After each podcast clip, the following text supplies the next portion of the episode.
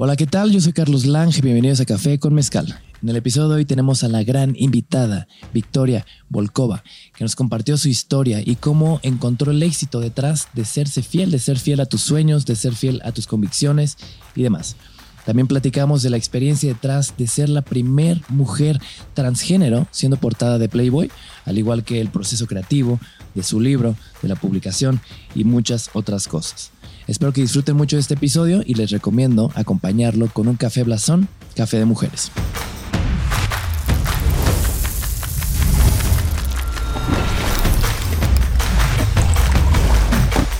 Bienvenidos a Café con Mezcal.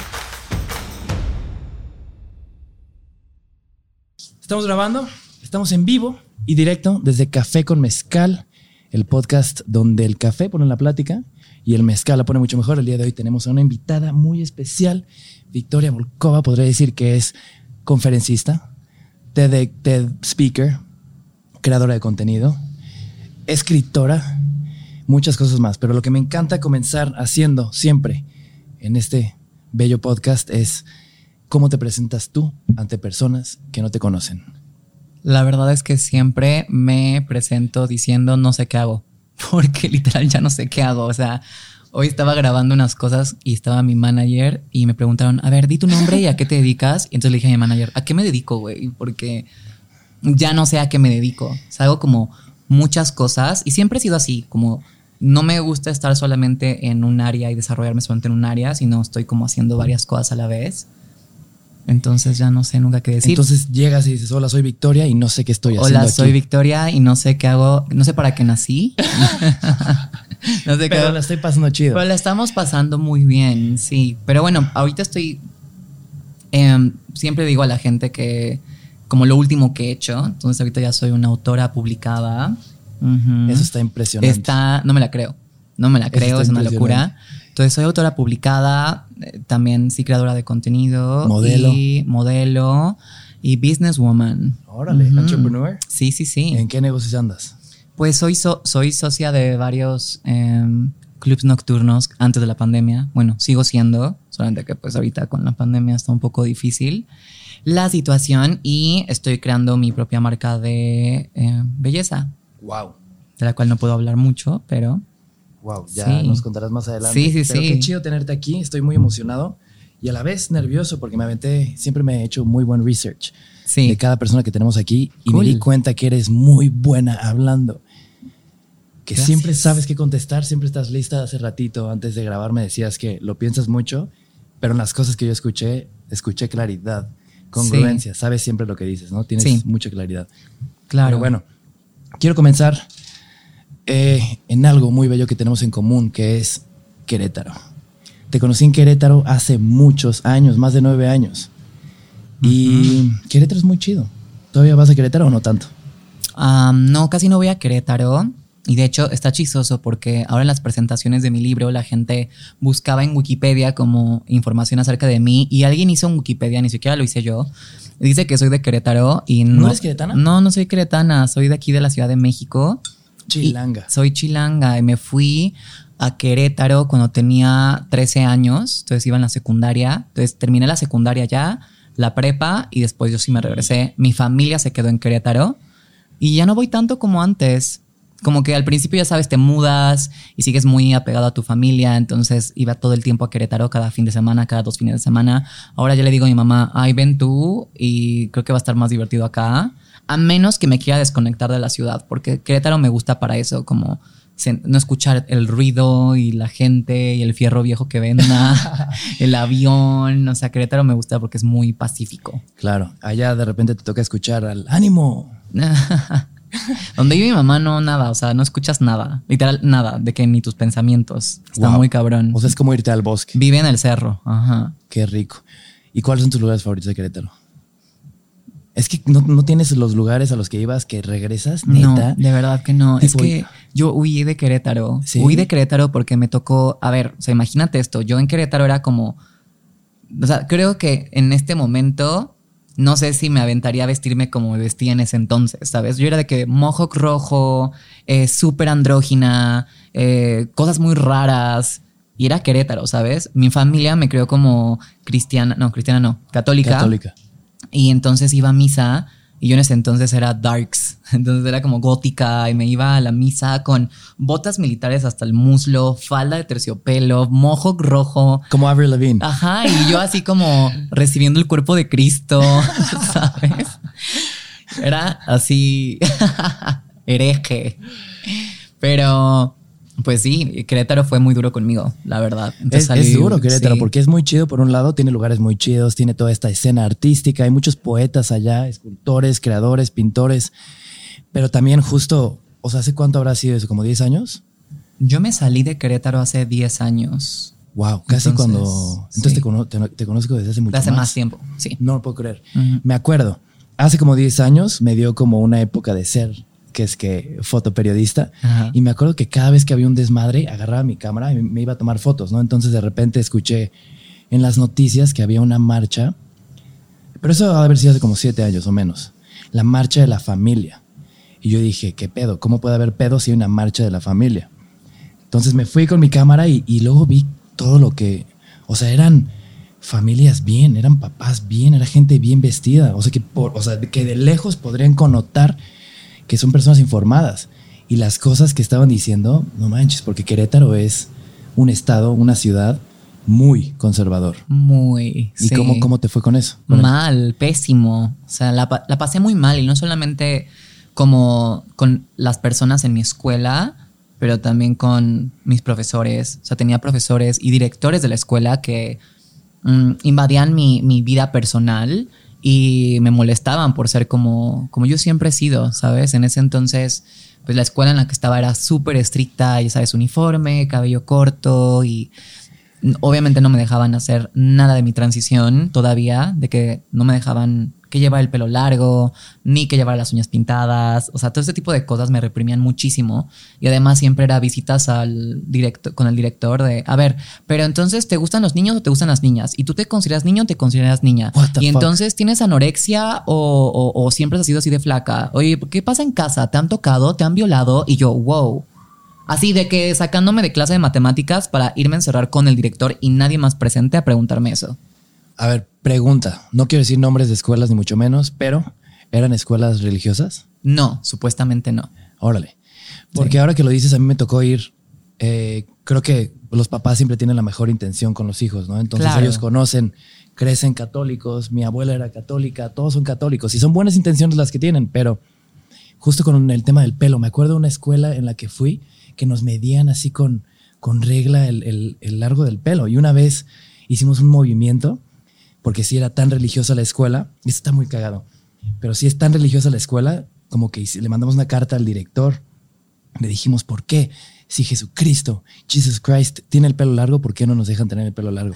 Al día siguiente nos mandaron a rapar a todos. No mames. Entonces sí es este tema de que la escuela te va apretando, pero ¿cómo fue? Sí. O sea, ¿cómo fue tu experiencia? Ya me contaste un poquito de los profesores, pero también los compañeros, o sea, se reflejaba esa, ese conservadorismo, por así decirlo. Muchísimo, porque creo que la gente, y sobre todo cuando estás joven, imitas lo que ves en tu casa, imitas lo que ves en la televisión, en el cine y obviamente todo lo que sea relacionado con LGBT o todo lo que sea diferente a lo heteronormado, heterosexual, cisgénero, blanco, todo eso es, es algo que no, no se habla, no se explora y mucho menos se educa.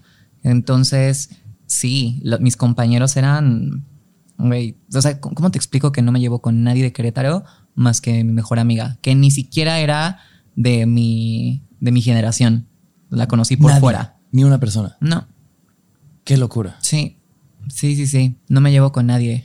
¿Y sabes algo de ellos? ¿Crees que se, que se hayan quedado con la misma idea de pensamiento? Mm, un poco. O sea, ha habido intentos de, acercamiento de parte de ellos. Como para intentar arreglar la relación o algo así. Sí, y gente también, o sea, incluso hay chicos que me molestaban en la prepa y que ahora me están tirando el pedo, ¿sabes? Así. Y yo, ¿qué no te acuerdas que yo iba caminando por los pasillos de la escuela y me empujabas? O me decías así como niño, niña, o cualquier cosa, o me querías golpear afuera de una fiesta, pero ahorita me estás tirando el pedo, es neta. Sí. Qué vuelta Sí, sí, sí, sí, sí. No, no, pero aparte es como de, güey, si yo si yo te molestara en la escuela, no tendría los huevos para hablarte después y decirte, hola, me gustas. O sea, no mames. Cero. Es muy cierto. Porque además los bullies son muy duros. Imagínate, tenemos ahorita mucha claridad de las cosas que hacemos, de las cosas que queremos, de las personas que somos, pero imagínate hace 10, 15, 20 años, qué dolor que te dijeran esas cosas. Yo tengo la fortuna de que, no sé si es fortuna, pero me llevo re bien con mis bullies de, de la primaria, de la secundaria, y eran bullies duros. Ok. Digo, entonces encontré la manera de, de darle la vuelta, pero entonces, de plano a ti, el... O sea, obviamente hubo. No, no todo fue oscuro en mi escuela. Hubo momentos en donde sí me gané el cariño y el respeto de la gente. Y tenía grupos de amigos, pero no son amigos que, que trascendieron, ¿sabes? Como amistades más largas. Y creo que poco a poco, mientras más dejé de querer encajar en la sociedad Wow. y querer pertenecer, más me daba cuenta que realmente yo no quería hacer amistades con esas personas. O sea, era más como, es que quiero pertenecer tanto que voy a ignorar que ni siquiera seamos compatibles y simplemente decir, no, sí, somos amigos, pero no. O sea, y es cuestionarte también como, ¿quién es tu tribu? Y la encontré fuera de la escuela y por eso la mayoría de mis amigos son personas más grandes que yo, del ambiente creativo de Querétaro, eh, de que fotógrafos, diseñadores gráficos, que hasta la fecha siguen siendo mis amigos. Qué chido. ¿Y qué crees que sea ese hilo conductor? Que personas tan diferentes puedan, o sea, puedas ser afinas a esas personas. Pues creo que el hecho de sabemos cómo se siente el ser diferentes dentro de una Wow. sociedad que no acepta lo diferente Wow. y nos encontramos ahí. Wow. Me acabas de hacer recordar un hecho muy chistoso. Bueno, una época bastante dura, pero chistosa, porque me tocó ser parte de esto. Justo fue en Querétaro. Habrá sido hace como 10 años. Yo iba llegando a Los Ángeles y siempre me ha dado por vestirme de negro, porque allá todos mis compas se vestían de negro, ¿no? Y tenía el pelo largo. Pero hubo una época en la que estaban madreando emos. Sí me acuerdo, sí eso? me acuerdo. Y justo un día llegó mamá y me dice, oye, mijito, ya no te vistas de negro porque te van a putear. y me acuerdo que otra vez con mi época de fotoperiodista me iba con mi cámara, claramente con colores mucho más vivos, a Plaza de Armas. Y era Sí. algo muy loco. Sí, es que ahí estaban golpe- Me acuerdo que había unos amigos míos que eran emo en la secundaria y que me decían, oye, me prestas ropa de color porque eh, me van a golpear. Y yo estaba como, o sea, recuerdo que pensaba, ¿cómo es que está pasando esto? O sea, ¿cómo es que esto es legal? ¿Cómo es que esto puede pasar y que la gente diga, ah, pues sí, hay que cuidarnos Claro. porque no, no se vistan de negro, ¿no? No, y digo cagado, pero en la época yo me moría de miedo. Obvio, claro. Y era muy feo porque además como que disfrutaban hacer eso. O sea, fue una época muy rara y confusa y bizarra. Y cruel. Siento Muy que la gente era muy cruel y ni siquiera se preguntaban el por qué hacían las cosas que hacían. Solamente Lo hacían. lo hacían sin pensarlo, sin pensar en que esto podía tener como, una, no sé, una huella grande en no- diferentes personas. O Sí. A lo mejor alguien que no tenga tan buena autoestima, ¿sabes? Y llegaba más lejos porque de repente madreaban, lo grababan, lo subían a YouTube, lo compartían, como que sí fue una época, o sea, Fomentaban creo odio. que Querétaro es muy chingón, pero también tiene cosas, o un pasado quizás, porque también creo que las mentalidades evolucionan, Sí, a claro. veces no muchas, pero la gran mayoría. Pero lo que voy con todo esto es que llegaba mamá y me decía, mijito, me gusta mucho cómo te vistes y me encanta tu pelo largo, úsalo aquí en casa, aquí te quiero y te amo y te respeto, pero afuera quizás el mundo no te va a entender, entonces cámbiate de Sí. color. Y a todo esto te quiero preguntar cómo ha sido tu experiencia con tus papás. ¿Te han apoyado? ¿Te han, ¿Cómo ha sido todo este proceso? Con mis papás, la verdad es que, y en sí con mi familia entera, o sea, mis padres, mi hermana, mis tíos. Digo, mi familia es muy pequeña, realmente no, no me llevo con como la, la extensión de la familia, sabes, que son de que los primos de los, realmente no, no hay ese acercamiento por diferentes situaciones, pero con mi familia núcleo siempre ha habido mucho amor y es un amor incondicional. O sea, esto lo hablo en mi libro y en diferentes partes que nunca tuvieron que aceptarme porque el hecho de que tu familia te tenga que aceptar significa que ellos son mejores que tú o que son superiores que tú y cuando realmente pues cada quien tiene su propia individualidad y su forma de ser y sus cosas buenas y cosas malas, pero eso, nunca me condicionaron el amor, nunca me condicionaron el lugar en mi familia. Nunca fue un, si haces esto, perteneces, si no haces esto, entonces estás fuera de la familia. Creo que sí hubo mucho, mucho amor y lo sigue habiendo. Entonces, Qué chingón. Fui muy afortunada y desgraciadamente esto no es no es la suerte de la mayoría de las personas, sobre todo de personas trans. Eh, siento que es como de la cadena alimenticia, pero de la sociedad y como que las personas trans están como hasta abajo, ¿sabes? O sea, van a aceptar más a un hijo gay que una persona trans en su familia. Pero pues sí, yo tuve mucha suerte y ojalá no fuera considerado un lujo que tu familia te ame. Es que especialmente, imagínate, o sea, estás en Querétaro, por todas partes la gente tiene una mentalidad muy cerrada, pero en casa todos te quieren, todos te apoyan, porque además esa es una gran fortuna. Sí. Te, apoyaron también en proyectos, en sueños, siempre, o sea, siempre fueron parejos. Sí, en, la forma de expresarme, o sea, desde pequeña yo quería, eh, quiero meterme a ballet, me metieron a ballet, quiero pintar óleo y acuarela, me metieron a óleo y acuarela, quiero eh, jugar con Barbies y comprarles vestidos y hacerles yo ropa, compraban Barbies y me ayudaban a hacerle la ropa ¿sabes? Como que siempre hubo esta libertad que agradezco muchísimo porque siento que eso me ayudó a tener armas para más adelante decirle a la gente, bueno, si a ustedes no les gusta, ni modo, eso así soy yo. ¿Sabes? Ahora no me imagino cómo es ser una persona reprimida en la sociedad y en tu familia. Eso está durísimo. Está durísimo. Y qué triste que eso exista. Creo que es algo muy mexicano. No me quiero a lo latinoamericano, pero, pues sí, en México todo el tiempo lees mensajes, te mandan DMs, te mandan, o te encuentras a alguien en la calle y te dice, oye, tengo sueños, tengo muchas ganas de hacer muchas cosas, pero mi familia no me apoya. Yo tuve la fortuna de que mi papá un día, cuando regresé de Los Ángeles, me dijo, oye, ya te metí una carrera y más o menos vas a pintar y usar crayolas y, y hacer cosas chidas. Y fue como, qué chingón. Yo ni siquiera sabía que quería estudiar y él ya me metió porque vio esas aptitudes tan extrañas en mí pero aún así me apoyó. Pero ahora bien, siendo un país tan complicado, quizás un poco retrógrada, como tenemos en México lo mejor, tenemos también lo peor. ¿Cuál sería tu mensaje para todos estos chicos y chicas que tienen esta idea de quiero ser alguien mejor, quiero hacer cosas bien chingonas, pero mis papás no me apoyan? Porque eso yo creo que son la gran mayoría. Sí, qué difícil.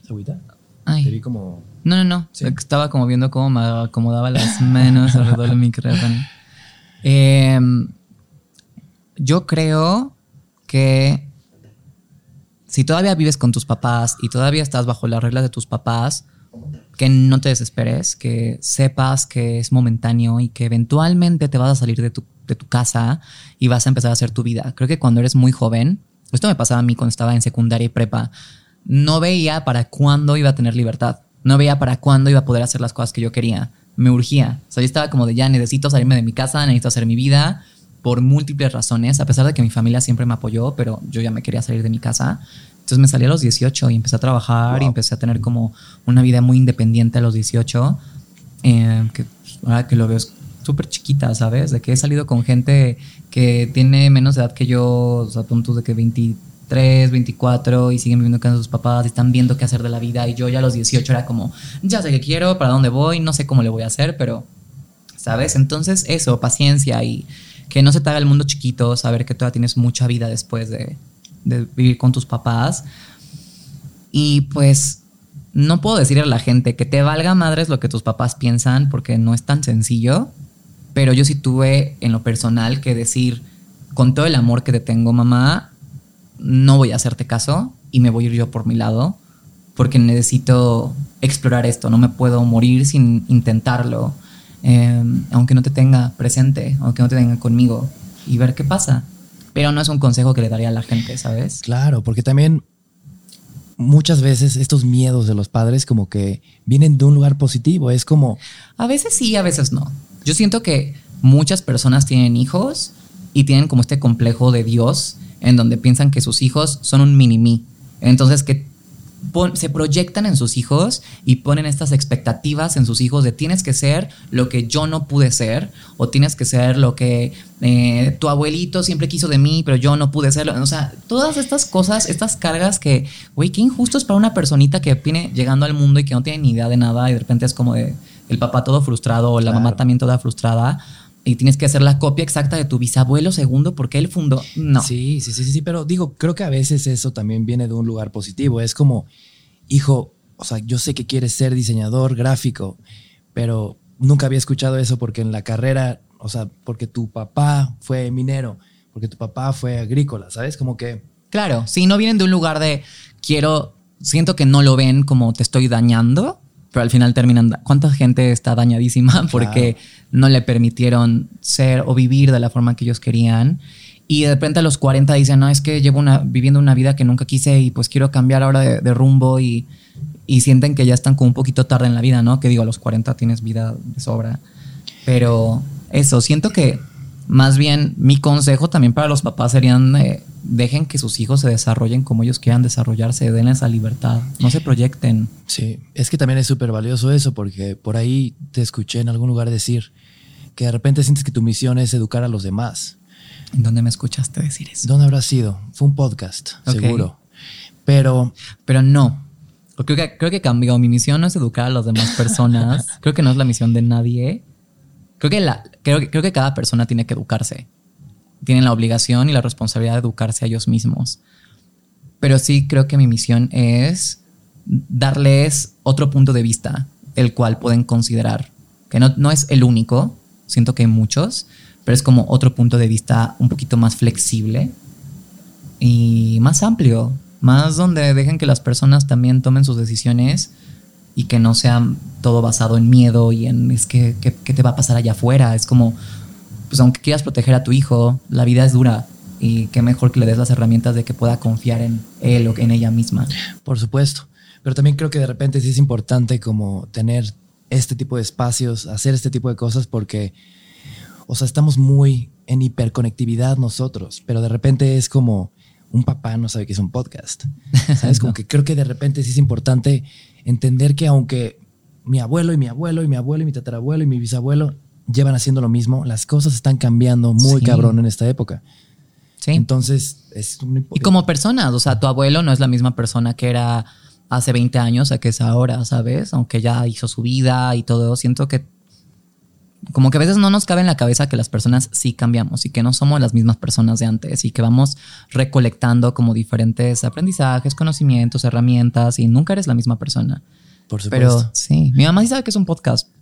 Mi mamá sí sabe, sí escucha podcast. Creo que mis papás ya, porque me ven todo el tiempo haciendo esto, pero quizás antes no. Antes no. Sí, no, mi mamá es doña podcast, de que me manda de que escucha este episodio y escucha. Cuando recuerdo cuando corté, era como de yo, es que estoy muy triste. Mamá, no, mira, escucha este, escucha este. O sea, y creo que se parece mucho a mí en eso. Yo me parezco mucho a ella en eso, como de búsqueda de herramientas para tratar de entenderse que no sean como las solamente de, ah, o terapia o escuela, ¿sabes? O sea, que hay otras herramientas. Eso es muy valioso porque justo antes de grabar me platicabas de cómo después de tener, que dices, me siento triste, tengo quizás el corazón roto, no me siento bien. Por ejemplo, yo soy muy de, de encerrarme y yo descifrarlo y encontrar las respuestas ahí. Y a veces ese proceso puede ser muy doloroso.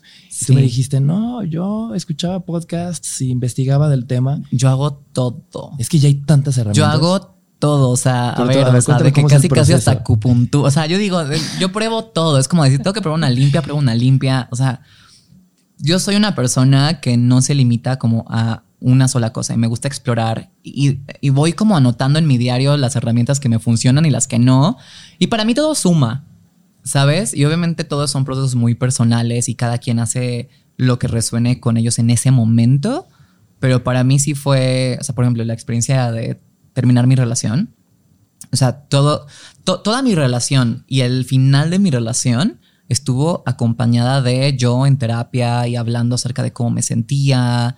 Eh, y cuando terminé la relación fue eso, fue terapia eh, psicocorporal, en donde también liberas emociones del cuerpo, porque sí, pues no sé si tú sientes esto, pero yo almaceno las, las emociones de repente porque a veces no sabes cómo expresarlas y te las quedas y entonces de repente ya estás toda tensa o, o no puedes dormir o te duele el estómago, o tienes diarrea nerviosa, de que, ¿sabes? O sea, se manifiesta, se somatizan las emociones bien cabrón en el cuerpo. Entonces, eso, psicoterapia corporal, también empecé a yo soy muy espiritual y me gusta mucho meditar, me gusta mucho visualización, me gusta explorar también el lado psicológico. Leí un libro acerca de esta adicción al amor que tenemos los humanos por sobrevivencia y de varios estudios que hicieron en los 50 de niños que les quitaron a su mamá. O sea, mil cosas para tratar de entenderme. O sea, yo soy una persona que quiere entenderse, quiere entender qué pasa en mi cuerpo y por qué reacciono como reacciono, por qué siento como siento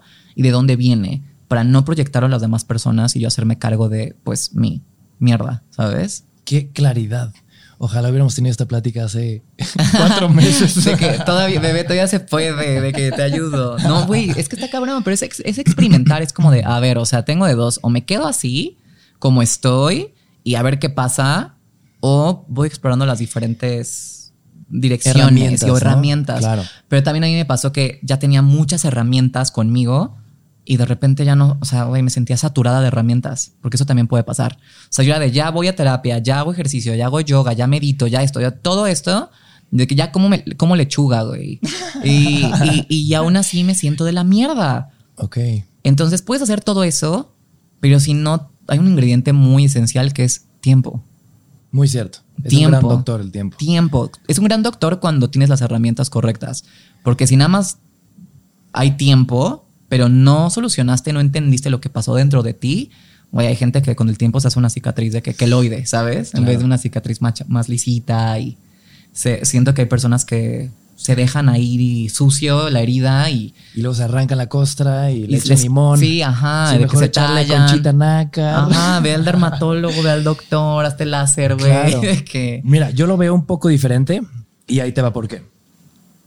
Cuando estoy muy triste, eh, como que me gusta primero entender mi tristeza, de dónde viene, hacia dónde va. Claro. O sea, porque es muy sano ser- estar triste, ¿no? Sí. O sea, es muy difícil hablar de, de eso. Hay que quitarle el estigma a estar tristes. Por supuesto, pero de repente me di cuenta un día que le pedí un consejo a un amigo, a uno de mis mejores amigos.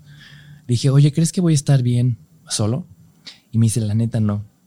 Y fue como... Y tú dime que qué sí. dolor, Qué dolor, qué dolor, qué dolor. Entonces de repente fue otra vez como... Creo que cuando pides un consejo es cuando más susceptible estás a que ese, ese consejo haga efecto en ti. Pero ¿por qué te dijo que no ibas a estar bien solo? No sé, no lo sé. O sea, nada más te dijo no y ya. O sea, me dijo más cosas. ¿Qué amigo es este? O sea, de que, que- oye, dime que me quieres. No. No, o sea, más bien como que fue esta idea de terminar una relación muy positiva y muy chingona que duró mucho tiempo y me dijo, Claro. no creo que va a estar, o sea, No, te va a doler, güey. te va, y vas a pero sufrir. fue más como, Sí. se entendían también, funcionaban tan bien juntos que yo creo que estás mejor acompañado. Y fue como, ¡ah! Verga. tengo tanta claridad y, y que uno de mis mejores amigos me diga esto, Sí, me duele bueno. mucho. Sí. Entonces regresé a Ground Zero y dije, güey, le voy a preguntar estas respuestas al sol y al viento. Y soy así de repente muy hippie, pero sí me gusta ir y de Tú repente hippie, bebé, las no, otras. bebé, no para nada eres hippie. tú de paja, no, hippie, bebé, no. Pero yo lo veo un poquito más así.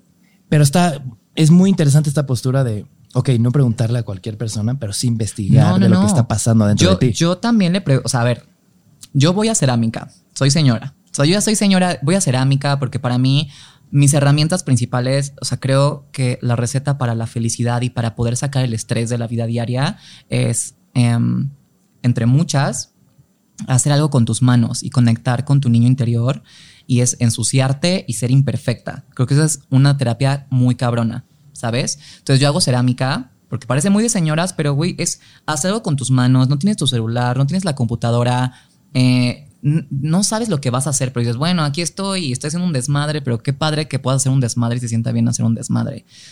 Y en mi clase de cerámica van muchísimas señoras de todo tipo, de que señoras bien, señoras más normalitas, chavas, o sea, de todo.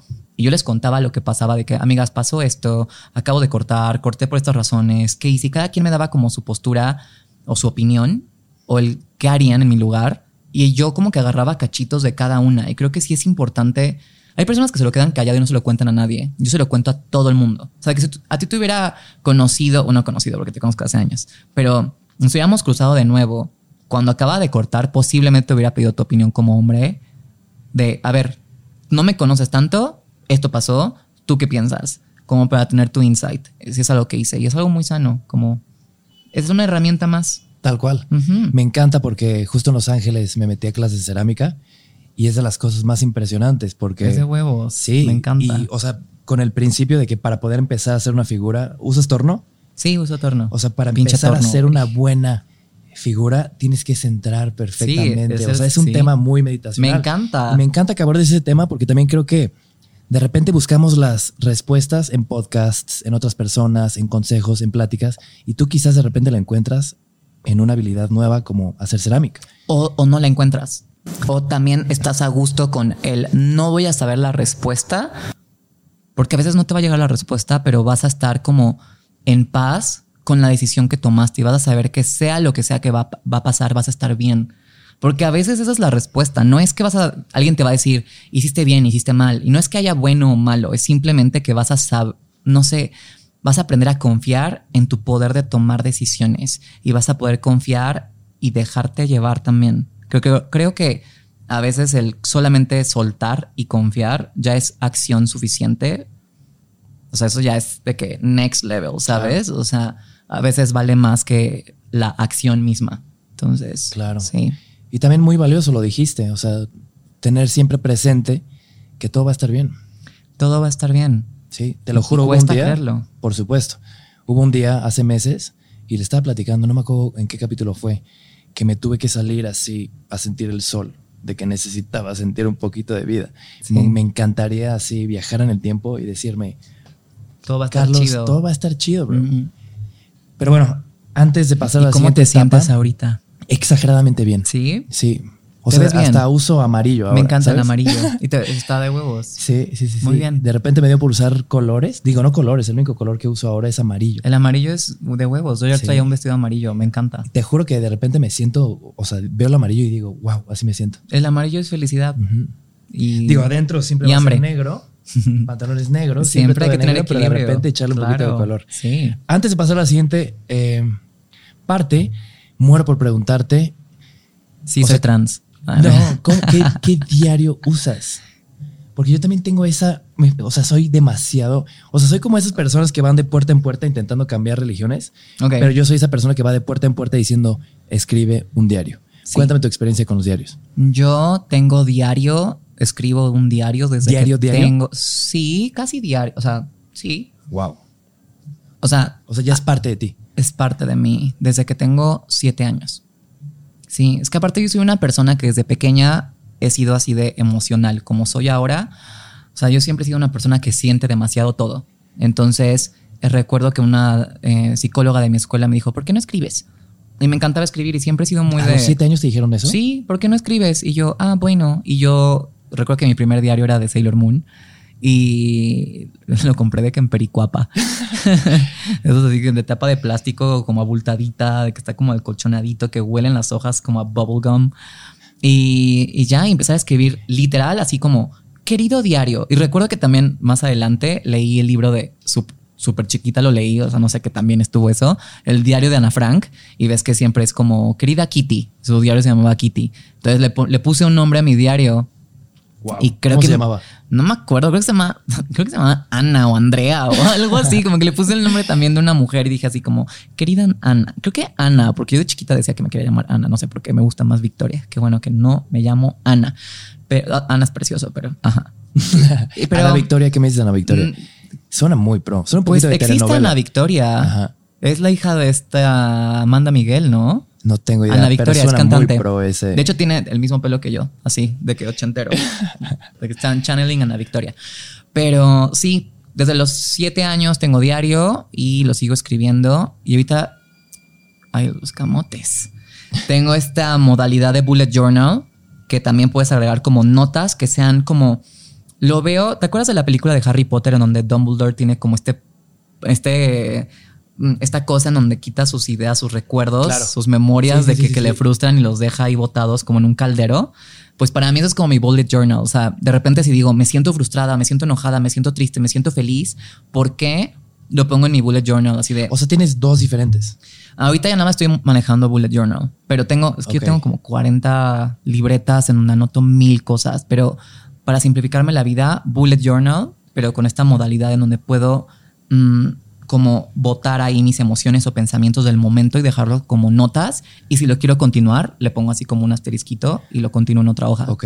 Pero eso es como para en el futuro regresar a ver cómo te sentías, por así decirlo. O simplemente para dejarlo ahí marcado. Y siento que el escribir y ponerle un nombre a tus sentimientos y emociones es suficiente para ya como saber que están ahí y que son reales y porque las emociones son algo que sentimos todo el tiempo. O sea, todo el tiempo, durante todo el día estamos fluctuando de emociones muy cabrón.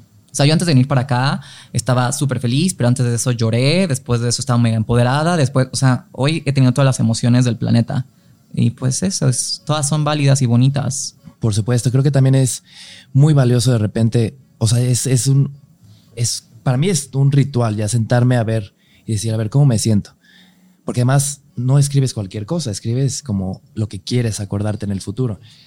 Ah, O sea, soy demasiado fan, yo tengo cinco diarios diferentes.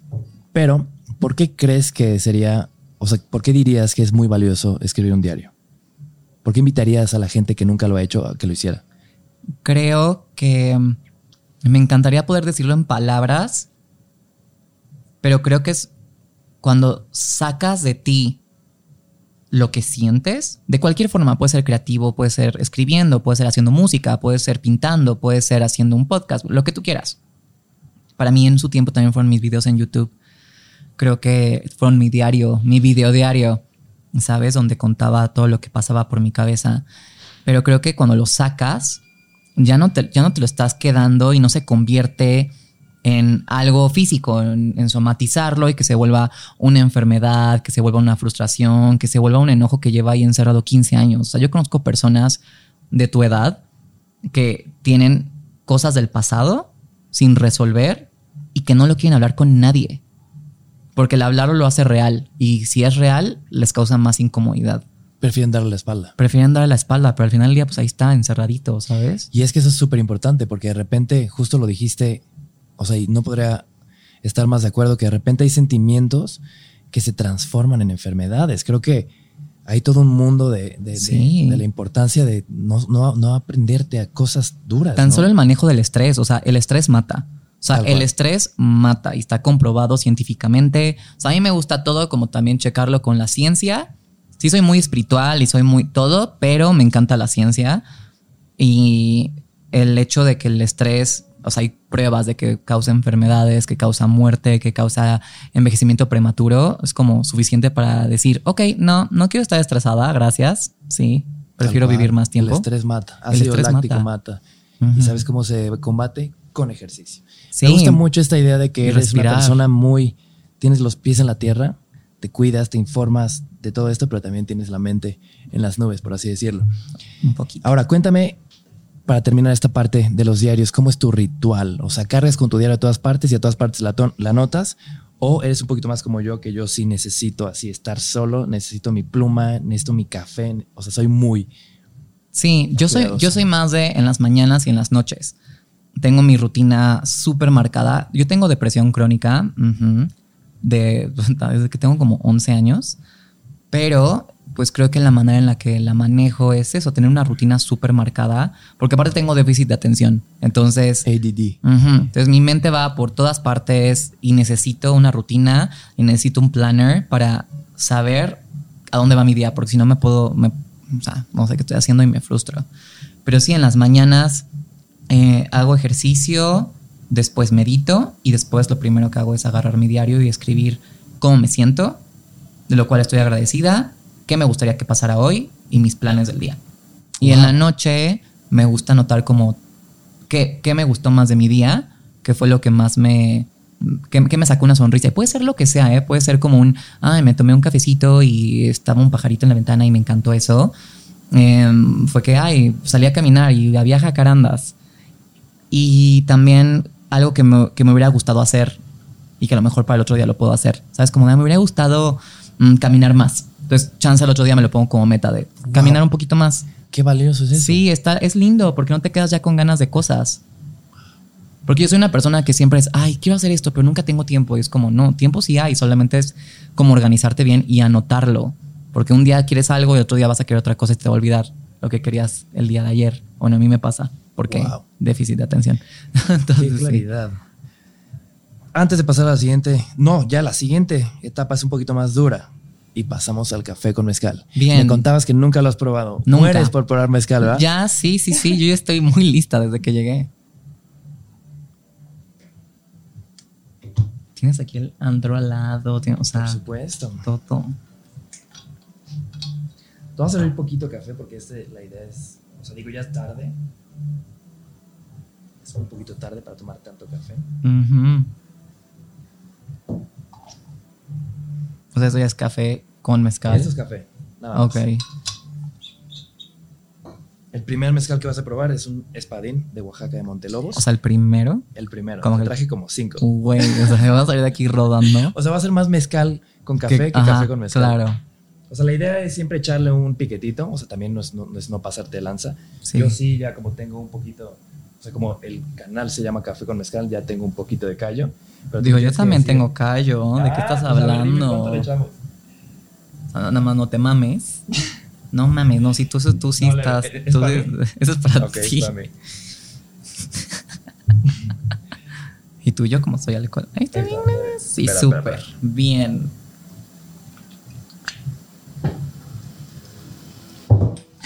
Esto es lo más chido. ¿Qué, qué? ¿Dónde compras todas tus cosas tan monas? Gracias por preguntar. Esta taza yo la diseñé. No mames. Amo, güey. La acabamos de registrar ante Limpi, ya estamos trabajando en toda la marca. Está súper cute. eh, tomar en ella, este es un prototipo, pero ve, este es lo más chido. Tiene su platito para echar almendras, porque las almendras son muy buenas para la creatividad. Sí, son Y la muy idea buenas. es, de esta, de esta taza, es como, Compartir. siempre dices, te invito a un café, vamos por un café, no quieres un café, entonces este es un café dividido en dos. Salud. que- cuánta creatividad. Salud, te digo que la cuarentena saca lo mejor y lo peor. cuánta creatividad. No sé ni cómo tomarla. esta Muero por, por, por ver qué te parece.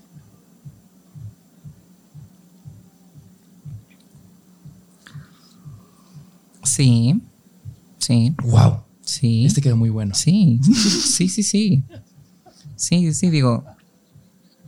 No había probado Sí, y sí, y café con mezcal, pero había probado como café mezcal, que es como este tipo Lo de. remojan, lo reposan en, en mezcal, ¿no? Yo creo. Entonces, pero termina siendo. Es medio dulce también. O sea, es como un Eso está tipo. raro, Eso está muy raro. pero está deli. el- ¿Sí te gustó?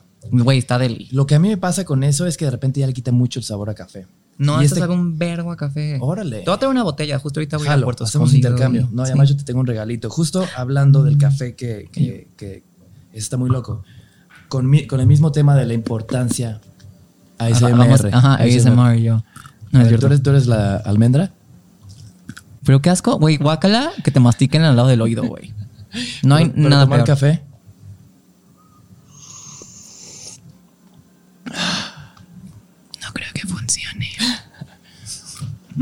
El café que estás tomando, te estaba platicando justo antes de grabar, es de Mujeres del Café, de la marca Blasón, y me encanta esta idea porque lo que estamos platicando de no dejar de aprender, la importancia de aprender, de repente te das cuenta, me doy cuenta que también de repente hay como muchas mentalidades, muchas cosas que hago que de repente digo, wow, creo que soy machista. Ah, pues sí, de que, hombre. O sea, y Pero no, la no- importancia de aprender y de Sí, repente a mí me toca aprender por medio de historias. Te contaba Ujú. la historia de este café y se me hace una locura.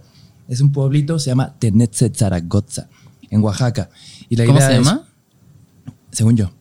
Tanetze Zaragoza. Tanetze de, de Zaragoza. Ok. Entonces es un pueblito donde las mujeres se quedaron solas porque los, los patrones se fueron a probar suerte a Estados Unidos y dijeron, ¿qué hacemos? ¿Esperamos? ¿No nos movemos? ¿No? ¿Qué hacemos?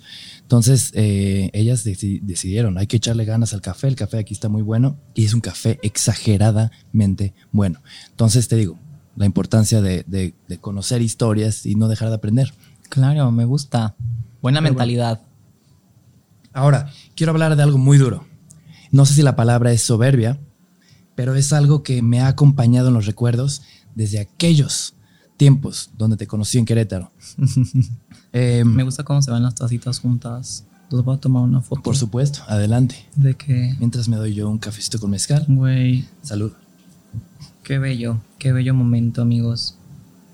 Ah, es que sí me quedó muy bueno este, ¿eh? Sí te quedó muy bueno. Muy, muy bueno. Te voy a mandar claramente. Y tú. No sé si era foto o video. Sí, es foto. Ajá, a ver ya, qué duro. Soberbia, ok. Te conocí Soberbia. en Querétaro hace muchos, muchos años. Habrán sido como 11 años. Y yo me Sí. acuerdo que tú eras un ícono y todos eran íconos. Habían artistas, habían fotógrafos, habían ilustradores, diseñadores. Y era como, wow, la escena queretana artística es una locura.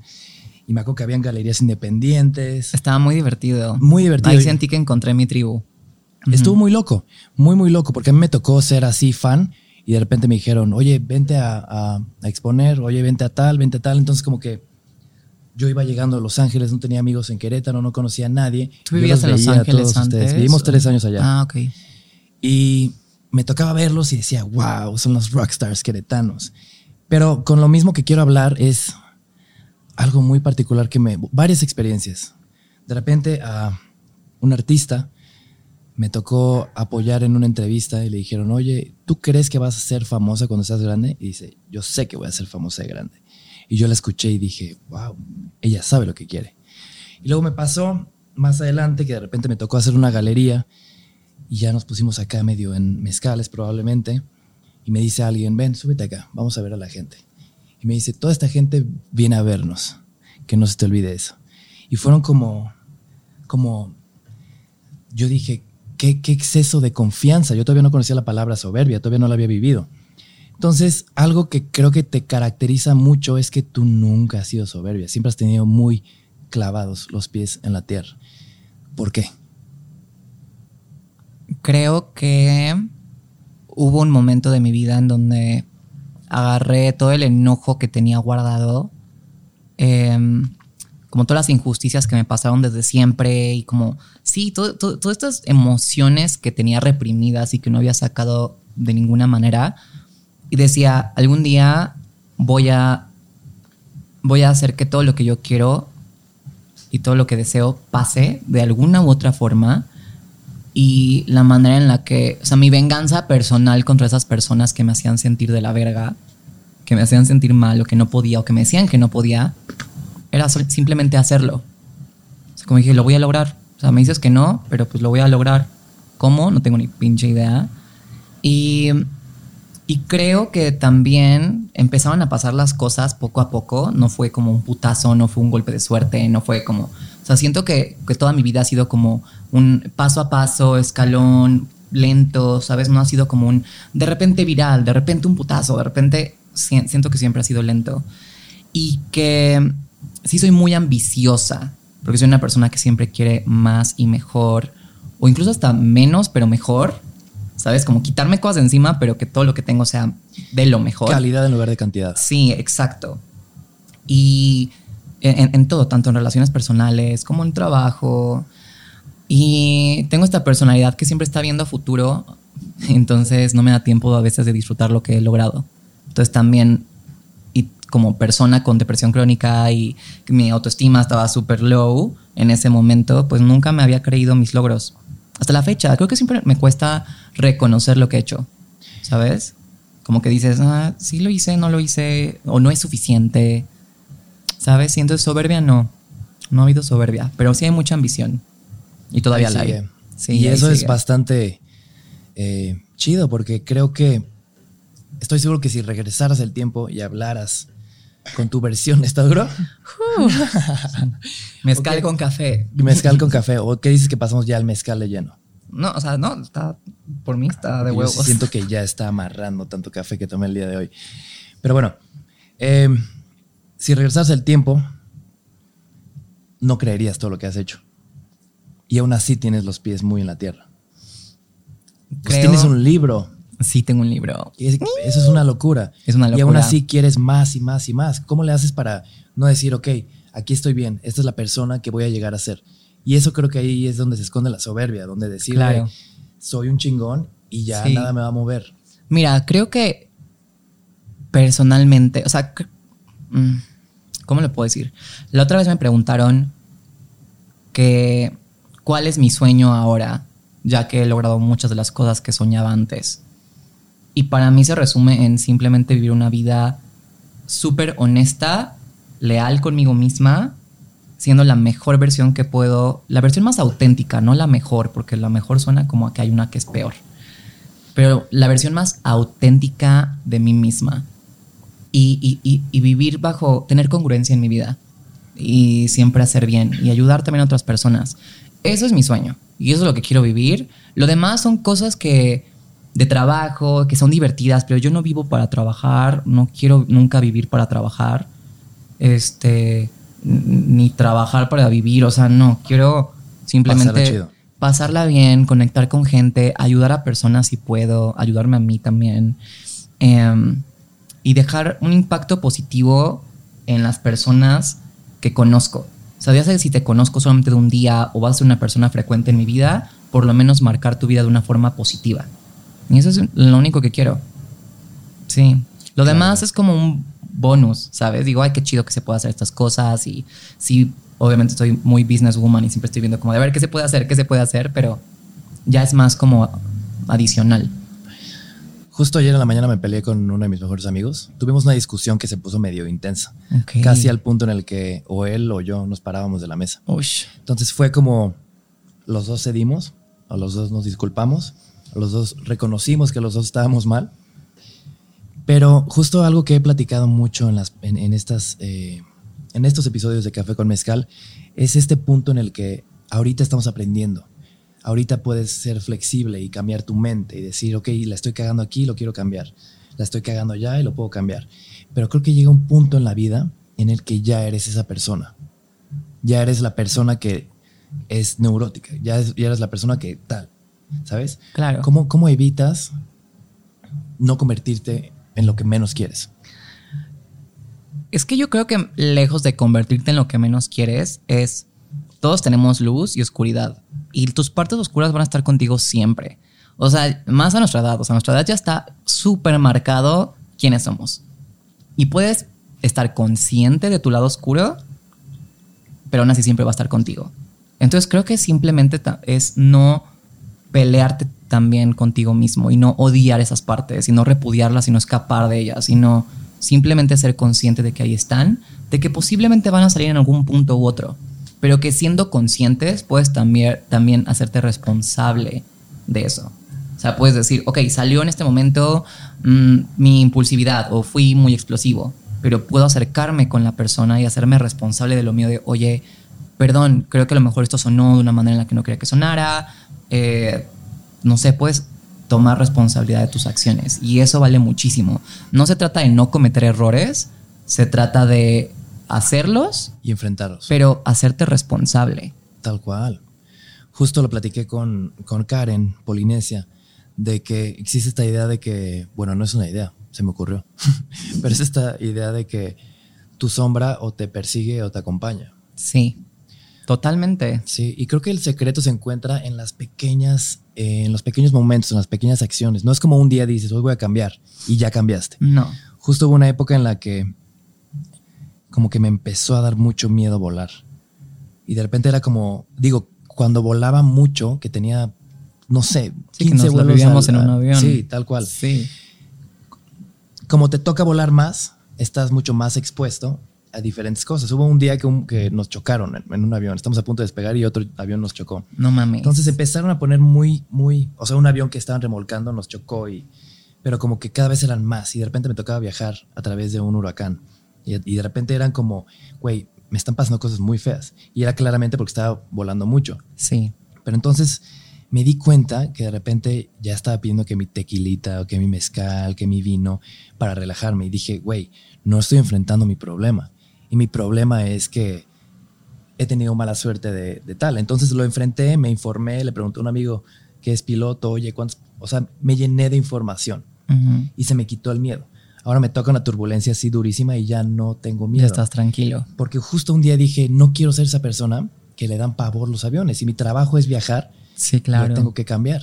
¿Cómo dirías que es tu proceso al no convertirte en la persona que no quieres ser? Creo que es simplemente aceptar. O sea, aceptar que todo puede pasar y no ser tan duro contigo mismo o dura contigo misma, ¿sabes? Em, creo que también está cool, como tú dijiste, que tu sombra te acompañe y, y honrar también esos sentimientos de miedo, de ansiedad, inseguridad, porque en su momento te ayudaron a algo y porque están ahí por algo, están ahí porque te quieren proteger, están ahí porque quieren que sobrevivas. Entonces, también no hacerles como el, ay, no, esto está mal, ¿sabes? Creo que cuando le quitamos el calificativo de esto es bueno o esto es malo a las cosas, a los comportamientos, a las personas, eh, la vida es muchísimo más sencilla y más llevadera. Porque yo creo que no hay personas, ahorita está muy de moda, ¿no? Como lo tóxico. Y es como de, qué tóxica tú, ¿Qué tó-?" es como todos, todos somos tóxicos, todos tenemos cosas tóxicas, todos hemos sido tóxicos en algún momento, ya sea tú, persona entera o comportamientos. Y yo creo que también se vale voltear a ver el por qué la otra persona, por qué tú tienes esos comportamientos y decir, a ver, ¿por qué estoy siendo de esta manera? ¿Cuál es mi miedo? Porque creo que siempre es miedo lo que causa que, que tengamos esas inseguridades, ansiedad, lo que sea, ¿no? Entonces, preguntar de dónde viene mi miedo o por qué la otra persona tiene miedo y entenderlo no tomártelo personal, incluso lo que es tuyo. O sea, como no verlo como algo malo. Y eso, saber que va a estar ahí, porque nunca te lo vas a quitar.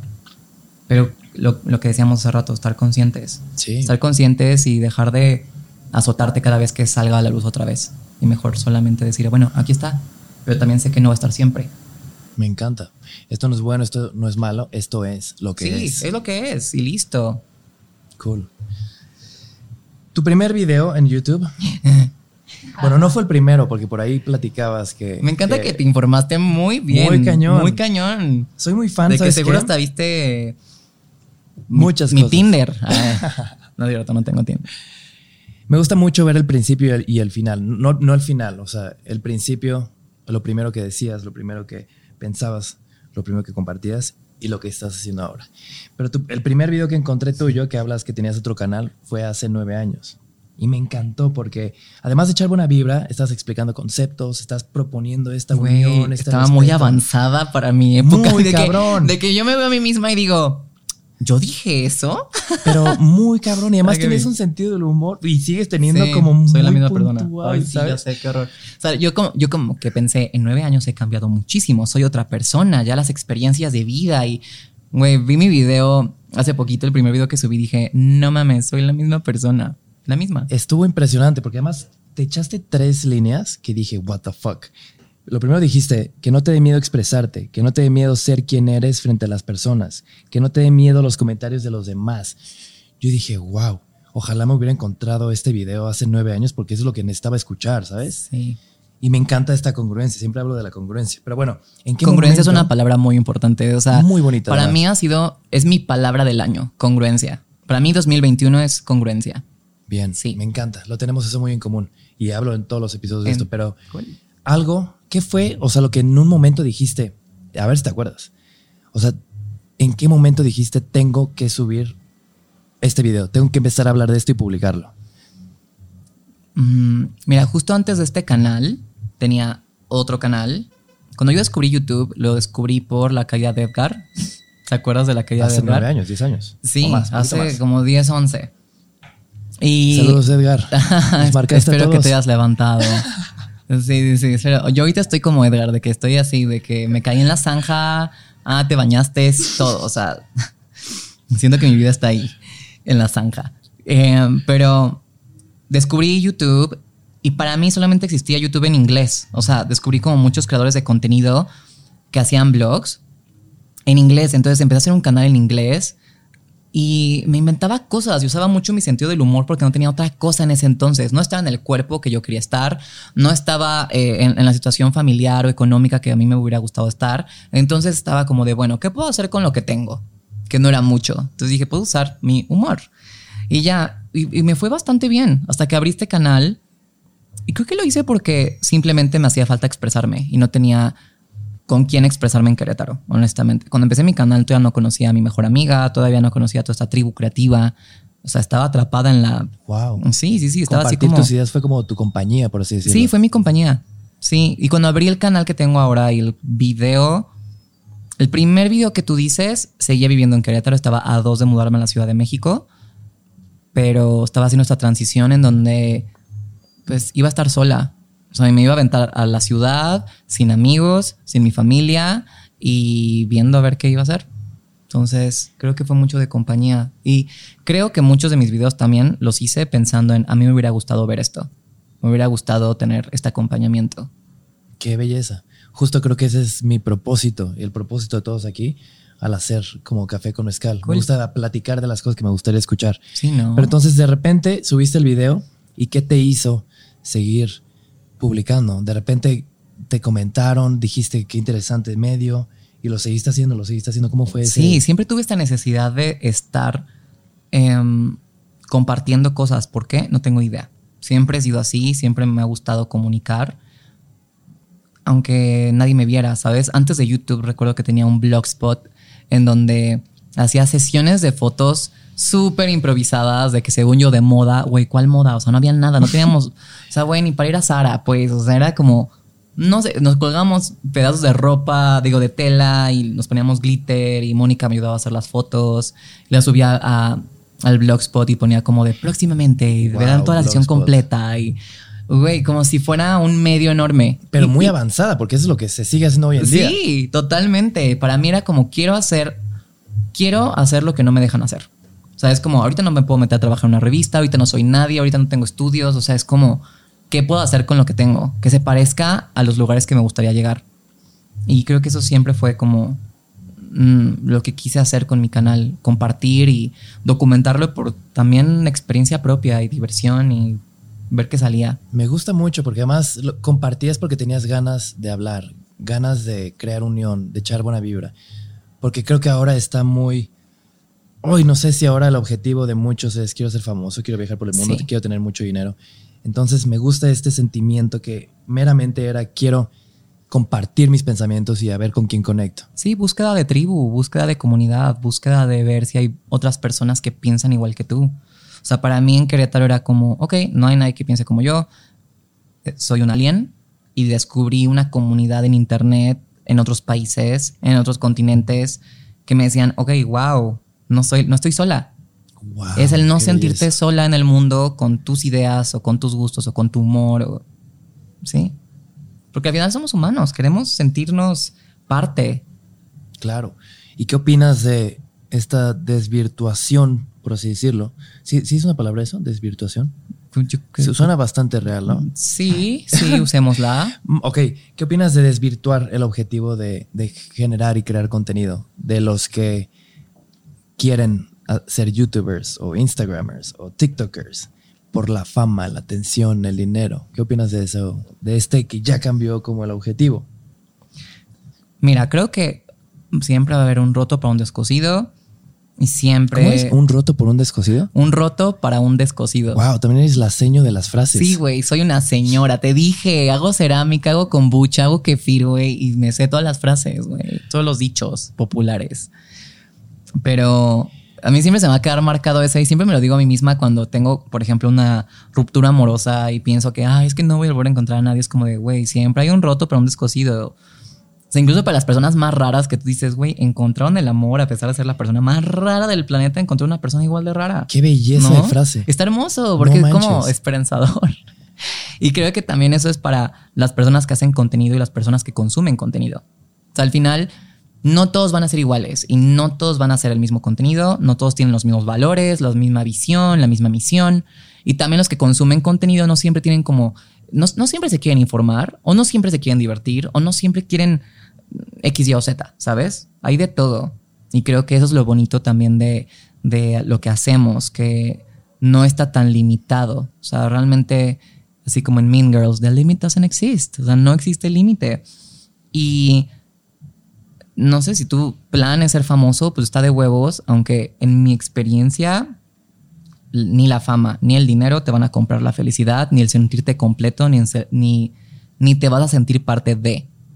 O sea, a lo mejor por un ratito, pero después vas a decir no. O sea, te puedes sentir hasta más perdido de lo que ya Por estabas. supuesto. O sea, sí hay que, hay que, hay que preguntarse el bien por qué hago las cosas.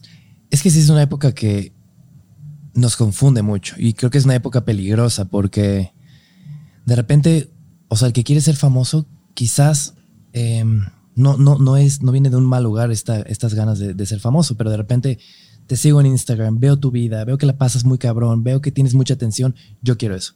Claro. Pero también es muy importante, váyanse a contar todos los episodios que tienes en YouTube, después de tantos años, después de tanta chama, después de tener tanta claridad de lo que querías decir y comunicar. ¿Cómo vas? Bien. Yo ya estoy bien de café. Yo estoy ¿Qué bien te de pareció café. el, el espadín de Montelobos? Bien, bien, Rico, bien, ¿no? rico, sí. Te traje unos buenos, poderosos. Voy a terminar peda. Voy a terminar peda de aquí. Y mañana en que cerámica, esto es cruda. mezcal con, con, con café. Te traje. Que es de mis favoritos. yo, mira, mientras no me vea mezcalosa, todo bien. que hace calor aquí, ¿no? Mucho calor. Hoy, que hoy, hoy estos estado de que calurosísimo. Este es un tobalá de Me Amarás. encanta el tobalá. Antes se llamaba Amores, ahora se llama Amarás. ¿Por Me qué cambió? encanta. Eh, no tengo idea. Pero es bonita la frase de Amarás, ¿no? Como que es bonito amar. Pues sí, amo, amo diario. Salud. Oye, qué plática tan a de- gustito, sí, ¿eh? te dije que era un espacio de Me gusta, me gusta. bien. Sí, sí, sí. Muy bien. Tú muy bien. Uy, quemó. Uy, pero está muy rico. Está deli, ¿eh? Está deli. O sea, está deli porque no está ahumadísimo. O sea, Sí, está. tal cual. Me gusta. ¿Cuál ir- o, o sea, le sabes al, al mezcal? Es que es un mundo. No, yo no diría que le sé, pero normalmente tomo tobalá. ¿Por qué? Porque pues la gente que toma mezcal siempre lo pide. Y, y me gusta. Sí. O sea, yo voy más por un, a ver, que no me, que el sabor, que lo pueda tomar sin que necesite echarme de que una naranja o una cerveza después. Porque hay sabores que si digo, "Ugh, fuácala, no me gustan. Tal cual. Pero el tobalá es suavecito, es Este rico. es y para hacer agave silvestre. Sí. Chido. Entonces, estamos en Querétaro, grabas tu primer episodio y te toca venirte a la gran ciudad. Porque te viniste al- en aquel entonces DF, ahora CDMX. Ahora CDMX. ¿Te viniste acá por qué? Porque nunca me quise ir a Querétaro. Quedarte. Sí, ni, ni, ni irme. O sea, mi mamá me llevó. Recuerda que no soy de allá. Te llevaron a la fuerza. Sí, me llevaron a la fuerza. Me llevaron a la fuerza y yo no quería. Y mi mamá dijo, pues me vale. Y me llevaron a la fuerza y la pasé bastante. O sea, siempre mi meta fue de irme de Querétaro. Y em, también quería estudiar diseño de modas y en Querétaro pues no había mucha opción. ¿Te puedo pedir yo también? Por más- supuesto. Más agua, ahorita. Sí, está, estamos, está muy cotorra la plática. Em, pero sí, eso. Quería estudiar diseño de modas y pues en Querétaro no había mucha opción. O sea, había la VM con diseño, creo que sí era de modas o creo que era diseño textil. Gracias. Y ya.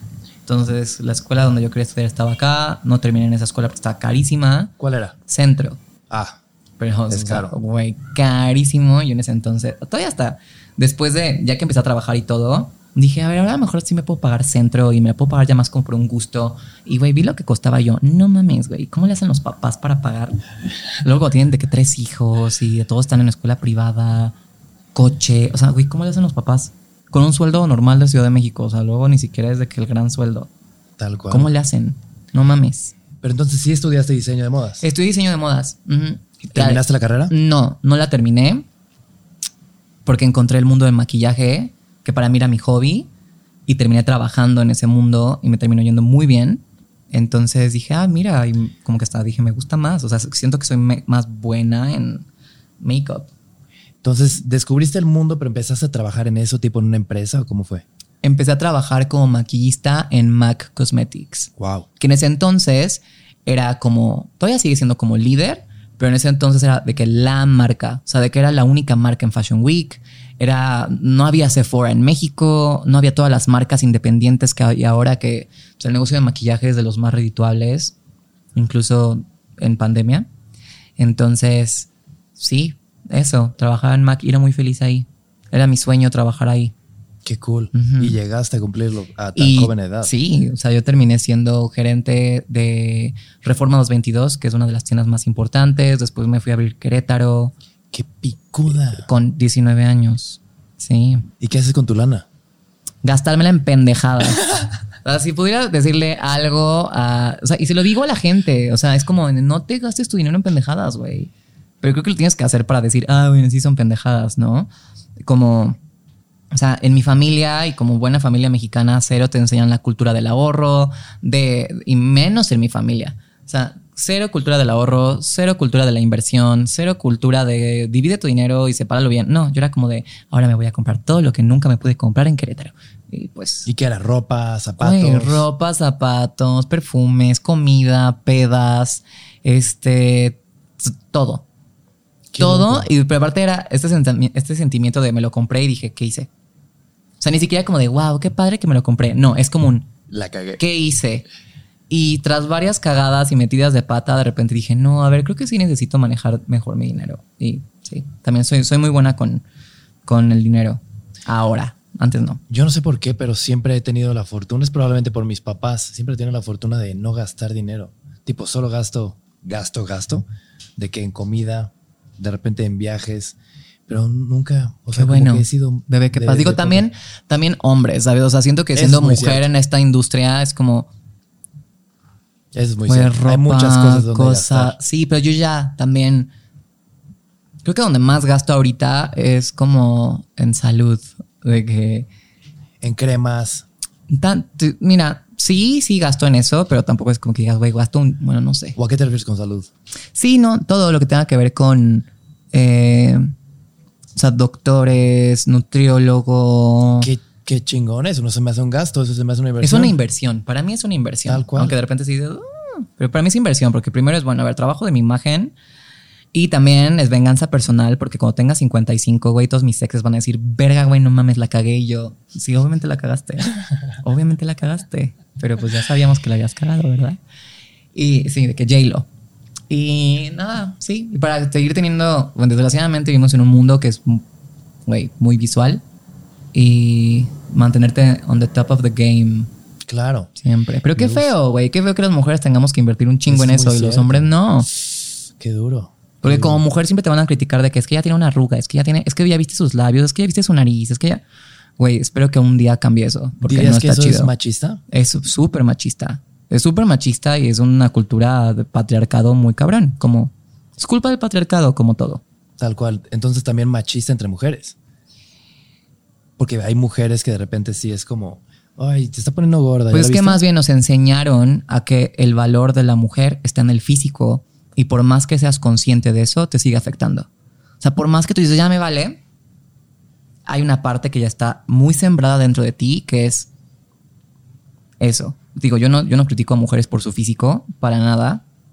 O sea, Pero nunca. tú sí te quieres cuidar y... Pero sí soy muy dura conmigo misma. Ya trato de ser no tanto, pero sí, sí soy muy dura. Con todo este conocimiento y esta apertura y, y- y conciencia, güey, sigo siendo súper dura conmigo misma, claro. Este ¿Sabes miedo a envejecer. Claro, claro, claro, claro. Porque, ¿sabes quién me encanta? Me encanta Billie Eilish. Digo, por más que haya sido el ícono y lo que haya hecho y la haya roto tan duro en tan poco tiempo, me encanta este statement de que no tienes idea cómo es su físico, que siempre usa ropa muy sí, baggy. sí, sí. O sea, ese statement, anti-statement, se me hace muy, muy, muy de esta época, muy es, importante. Es súper válido. Yo creo que todo, todo es válido. O sea, yo creo que. Y esto pasó cuando, por ejemplo, cuando saqué mi portada de Playboy el año pasado, con muchos grupos feministas diciendo que el que yo me hubiera encuerado en una revista para hombres, para hombres entre comillas, porque las que más compraron mi revista fueron mujeres. Wow, vaya Sí. dato. Sí, sí, sí. Y, y la, y la mayoría de mis seguidoras son mujeres y, ¿sabes? Como que realmente mi público no es tan masculino. Em, pues decían que no, que en tu mensaje no es válido porque te encueraste. Y es como, ok, entonces no puedo tener sexualidad. O sea, no puedo ser una mujer sexual porque lo sexual me quita, ¿qué? El mensaje, la importancia, la inteligencia, ¿sabes? Como de mujer bonita o mujer encuerada, de que, ah, puta, de que, ah, no. Entonces no, no es inteligente. ¿Por qué? Porque no está tapada. ¿Sabes? Seguimos pensando así. Y las que me decían eso eran mujeres. O sea, las que me decían que mi mensaje no era válido era, eran mujeres. Que me decían no. No todas. O sea, la mayoría fueron mensajes súper positivos y, y- y- y un alcance increíble. Pero sí sigue habiendo muchas mujeres que es como de, güey, tú no estás empoderando a la mujer, estás haciéndola, estás cosificándola. Porque piensan que este, tienen esta, esta punto de vista machista de las mujeres que se desnudan. Claro. Que es como de que es para los hombres o que es para disfrute de los hombres. Y es como, es mi cuerpo, o sea, esto es, este es mi cuerpo, ni modo que, que, como, ay, no lo veas. Es como, no mames, pues nací en él. Claro, qué importante. Justo regresamos a la congruencia e incongruencia, ¿no? Porque probablemente muchas de esas niñas también se, se han de llamar así muy feministas. Entonces también me encanta esta idea que siempre invitas a que la gente se ponga a pensar qué es lo que estoy haciendo. Estoy atacando de más, ¿no? Lo platiqué con Roberto y siempre lo he tenido muy presente, pero cuando tú apuntas un dedo, hay tres puntos, hay tres dedos que te están apuntando Sí. de regreso. Mira, Entonces- también eres frases de señora. Sí, sí, sí, sí. No, cuando te saque mis frases domingueras. Nos fuimos un poquito del tema y digo, esto lo tenemos tú y yo muy en común. Me tocó vivir en muchísimos lugares, entonces siempre he sido, siempre he tenido muy clara esta idea de soltar, de dejar ir, de volver a comenzar. Tú tuviste la claridad de salirte de Querétaro, de venirte a la Ciudad de México, aunque no conocieras a nadie. Pero creo que algo muy mexicano es decir, aquí crecí y aquí voy a morir. Eso está muy duro, como que hay mucha gente que en realidad tiene toda la intención de, ser más, de, crear más, de ser una mejor persona y aún así están atados por familia, por tradiciones a los lugares en los que nacieron. ¿Cuál sería tu mensaje a estas personas que dicen que tienen la intención de ser alguien mejor, pero que de repente el pueblo ya no, ya no está? O sea, ya tienes que cambiar de lugar para crecer. Ay, pues no sé. Creo que eso ya es algo muy personal de cada quien. Mm, no creo que necesariamente tengas que salirte para crecer y admiro mucho a la gente eh, que se quedan en su país. Em, por ejemplo, esta Cecilia Suárez, creo que en una entrevista dijo, porque le preguntaron que por qué no vivía en Los Ángeles. Y ella decía que em, tenía, había muchas oportunidades aquí en México y que había muchas cosas que hacer en México y había mucho crecimiento aquí. Entonces que no quería un lugar donde eso lo tienen más que claro, que cuando en México es donde se necesita abrir esas puertas. Y me gustó mucho. Trabajé con ella justo en la película que, que filmé el año pasado y, y como que nos hemos vuelto ahí de que comadres del chisme de señoras. Y eso me gustó mucho, porque encuentro un gran valor en decir, me voy a quedar acá y creo que puedo crear un cambio desde acá. Y a lo mejor no va a ser el cambio que la gente espera o que ves en las películas o que lees en los libros, pero encuentro algo muy valioso en eso. Con esto tengo y aquí lo voy a romper. Y sí, como de voy a ver qué puedo hacer desde mi trinchera en este lugar, aunque sea tres veces más difícil, aunque me, lo, me pongan el pie.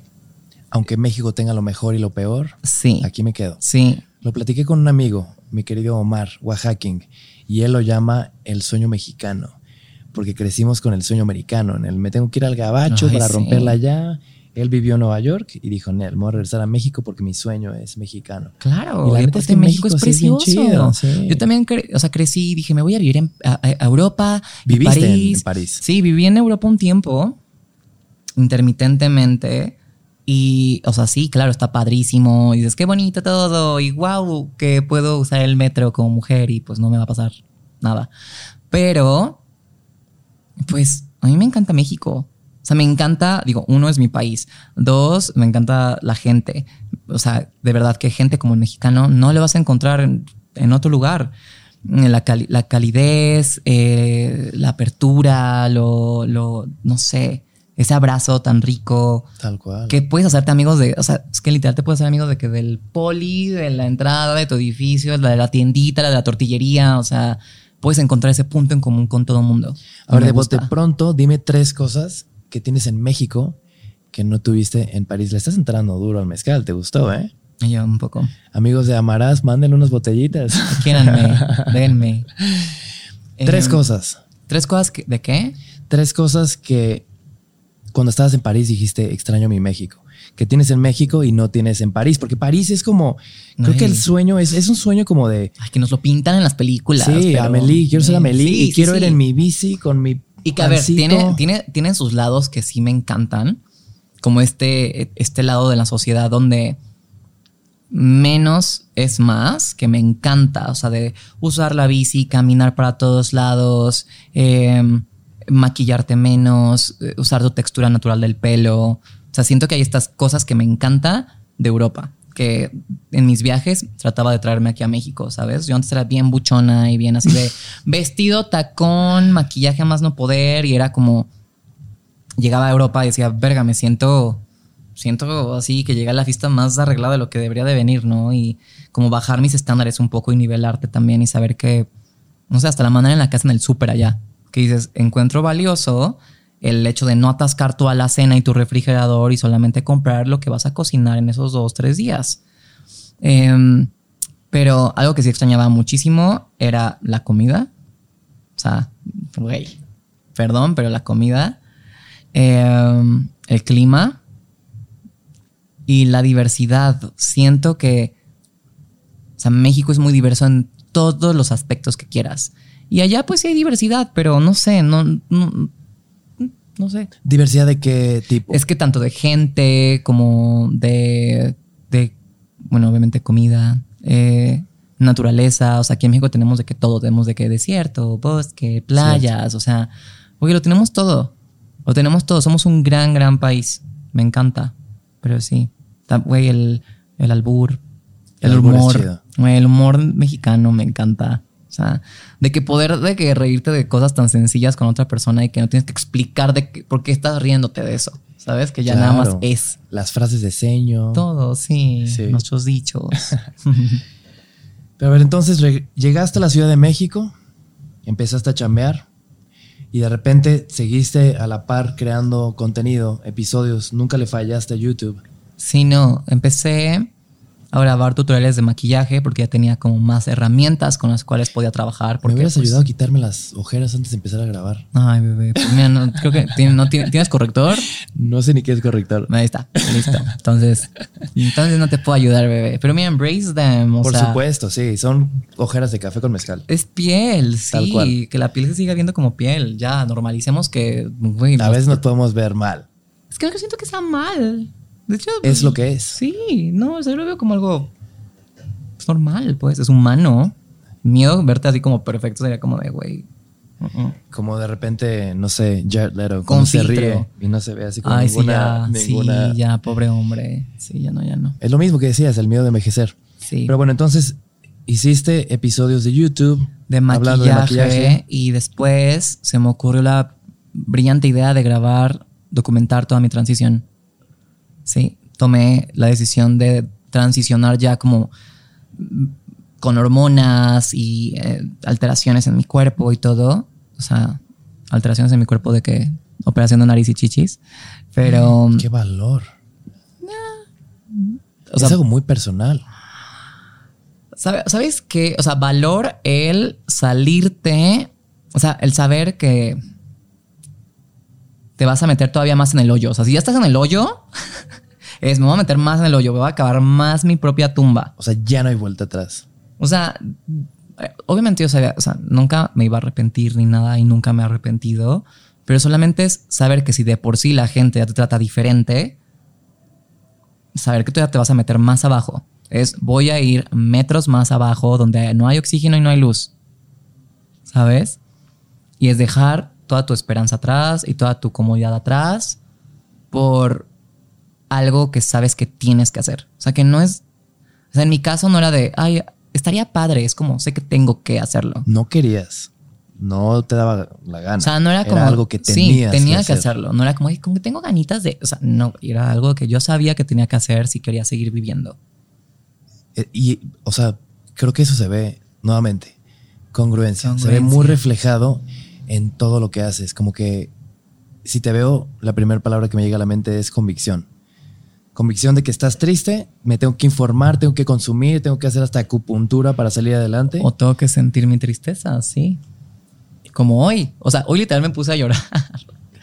de que, no sé, ah, bueno, no, no, no te he contado esto. Yo estoy en antidepresivos desde hace mucho tiempo y los estoy dejando. Y estoy empezando a hacer microdosis de psilocibina. Wow. Porque ya no quería todos los efectos secundarios que hay con los antidepresivos. Y sobre todo con los que yo tomaba, que o sea, pues básicamente te mantenían muy, muy regulada en tus emociones, pero de que cuando quieres sentir felicidad de que extrema, güey, no la sientes.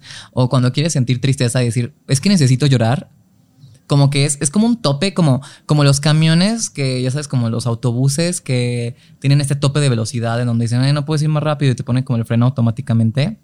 Güey, así, así en mis emociones. Entonces ha sido todo un trip dejarlos porque hay muchos efectos de la chingada. ¿Cómo cuáles?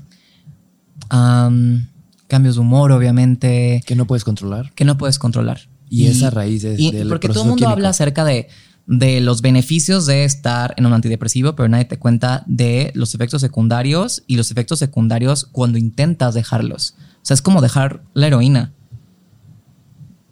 O sea, o sea es medicamento. Es un medicamento. Porque, o sea, te arregla ciertas es cosas pero también al, mismo tiempo te está lastimando otras cosas que también son muy importantes, ¿no? Sí, totalmente. Ayuda un chingo, a verlo. O sea, no le estoy diciendo a la gente, no tomen antidepresivos, no, tómenlos. Es buenísimo cuando estás con un psiquiatra y estás con un acompañamiento debido, pero también siento que hay muchas alternativas que se pueden explorar eh, después de que ya cumplió su objetivo, el antidepresivo, que es sacarte el hoyo. Básicamente. Pero sí, lo estoy haciendo yo por razones personales, por razones que dije, yo quiero hacerlo. Y es todo un trip. Entonces estoy sintiendo todas mis emociones. Todas, absolutamente todas, sin querer escaparle o sin querer sentirme mejor, ¿sabes? Porque creo que siempre queremos como el, me quiero sentir bien, me quiero sentir bien. Y es como de, ¿y si no te sientes bien, qué tiene de malo? O sea, ¿qué tiene de malo si no te sientes bien? ¿Qué tiene de malo si te sientes triste? O sea, no te vas a morir. Entonces, güey, siéntelo, atrévete a sentir tus emociones. Creo que a lo largo de tu vida siempre has estado adelantada a la época. Este tema de. Hola, soy un alien. Vengo Hola, de- soy un alien. Hola, soy un alien. reptiliana. sí, sí soy. Pero, Soy ¿cómo es este tema de este experimento con microdosis de psilocibina? Ha sido un experimento muy cool. Definitivamente creo que no es. O sea, no solamente es, ay, la psilocibina es la magic pill, ¿sabes? No hay un magic pill, no hay una. Creo que para estar bien contigo tienes que explorar varias opciones y es un todo. Desde tu alimentación, tu rutina, tus pensamientos, cómo, cómo piensas, cómo es tu tren de pensamiento, eh, qué consumes, de todo. O sea, qué consumes de alimentos, qué consumes de bebidas, qué consumes de información, de internet, de todo. ¿What? Todo, sí, lo que consumes te afecta. O sea, Lo que consumes te consume. sí, Para bien y para mal. sí, sí, sí. Justo, señora. Sí, sí, sí. Entonces, eso. Ha sido todo un trip. Me gusta. O sea, lo estoy disfrutando. Pero le digo a mi mejor amiga, güey, a veces no sé si quiero sentir. O sea, de que hay veces que dices, ya, güey, ya, güey, ya. de que ya no quiero sentir. Y dentro de la microdosis, ¿has intentado una dosis tal cual de psilocibina? Ah, sí, yo he hecho, o sea, no ahorita en mi tratamiento, eh, porque estaba como muy controlado, pero sí, he hecho obviamente psilocibina de forma recreativa y yo soy, o sea, de que le digo a la gente, tienen que hacer psicodélicos. O sea, te cambia mucho como tu percepción de las cosas, la apertura que tienes para, para recibir información también. No sé, soy muy ese team. soy muy hippie también. Tal cual. Sí, sí, sí. Qué chido, porque también lo has dicho, como es experimentar y conocer todos los mundos, todos los realms, ¿no? Sí, ¿cómo puedes decir que algo está mal si No no, lo has vivido. lo has vivido o si no te informas por lo menos o si no abres a la posibilidad de que, ah, mira, puede ser que también funcione? Pero de la psilocibina hay estudios científicos que, Por supuesto. que lo avalan que puede ayudar muchísimo más que un antidepresivo en menos dosis. Y nuevamente, en México lo mejor y lo peor, aquí todavía ni la marihuana se regula. Ni ¿no? la marihuana O sea, estás se hablando regula. de estudios que se hacen en los países primer mundo. En donde también estuvieron súper vetados por muchos años por todo este miedo a los pues, psicodélicos. Sí. Siempre hay dos maneras de enfrentarte ante lo desconocido. La primera es miedo, y es lo que todos nos quieren inculcar. Y la segunda, que más me gusta, es la curiosidad. Y creo que tú vives siendo un ser muy curioso. Sí, sí, soy muy curiosa, la Muy. verdad. Sí, me encanta explorar. Pues para eso es la vida, ¿no? O sea, qué flojera quedarte con el, ay, no, esto es lo que conozco y esto es lo que, o sea, ¿cómo sabes que no hay algo que te pueda gustar incluso más? O que si no te gusta más, por lo menos va a ser como que sea diferente. Claro, o te puede cambiar la manera de pensar, Sí. ser alguien mejor. Sí. ¿Sabes cómo me gusta verlo? Me gusta imaginarme de repente en mi lecho de muerte y todas esas cosas que quise hacer volando así. Y que, que quise hacer y que no hice. Volando así encima de mí, diciéndome, güey, qué culero. Sí, no. Que no nos conociste, que no nos viviste. Entonces sí, de que señalándote. tal cual. No, para mí sí es como un no. O sea, qué feo vivir tu vida en el me hubiera, me hubiera encantado, hubiera estado chido. Es como, güey, evitándote el dolor, evitando el, ay, es que no quiero que me duela. Es como, güey, o sea, la vida duele, and that's a fact. O sea, la vida duele. El sufrimiento es opcional. Entonces, qué bueno que puedas como como cruzar por el dolor sin miedo a que va a ser permanente. ¿Sabes? Y te vas a llevar, güey, un aprendizaje muy chido. Y me encanta esto que dices porque, a ver, me estabas contando que decidiste documentar todo el proceso y ahí fue mucho dolor, pero Puta. con mucha convicción también. Güey, un chingo de dolor. Yo creo que los primeros dos años de mi transición, los primeros tres. Fuck, qué fuerte. Sí, sí, sí. Sí, sí, sí, sí, sí. Pero dolor físico, dolor emocional o dolor de todos. De todo, de todo, de todo, de todo. Yo creo que físico hasta mm, hace como dos, tres años que hice mi cirugía de reasignación de sexo. Güey, no mames, qué experiencia. Sí, no, no, no, no, no, no, no, no, no. Y en ningún No. momento dijiste, Nel, me doy vuelta, media vuelta y me voy para atrás. No, pero pues cuando lo hice, o sea, es que es algo que también no es que quisiera, no es que estaría padre, es que lo tenía que hacer. O sea, yo sabía que lo quería y pues ni modo. O sea, tampoco es como que decía, ay, sí, es que me, me gusta que me duela. Pues no. Si hubiera una manera más sencilla lo hubiera hecho, pero pues es es lo que hay. Pero no mames. Sí llegó un punto donde, porque fueron tres meses con el dolor de que duermes y despiertas con el dolor intenso y hasta dices, ¿será que ya me rompí y me va a doler así para siempre? Y no podía vivir. O sea, de verdad no podía vivir. Mi vida fue un infierno. O sea, ¿Cómo que no podías tres vivir? meses. O sea, de que duele todo el tiempo y no puedes pensar más que en me duele. Es un dolor crónico, un dolor que no se te quita por tres meses después de la cirugía.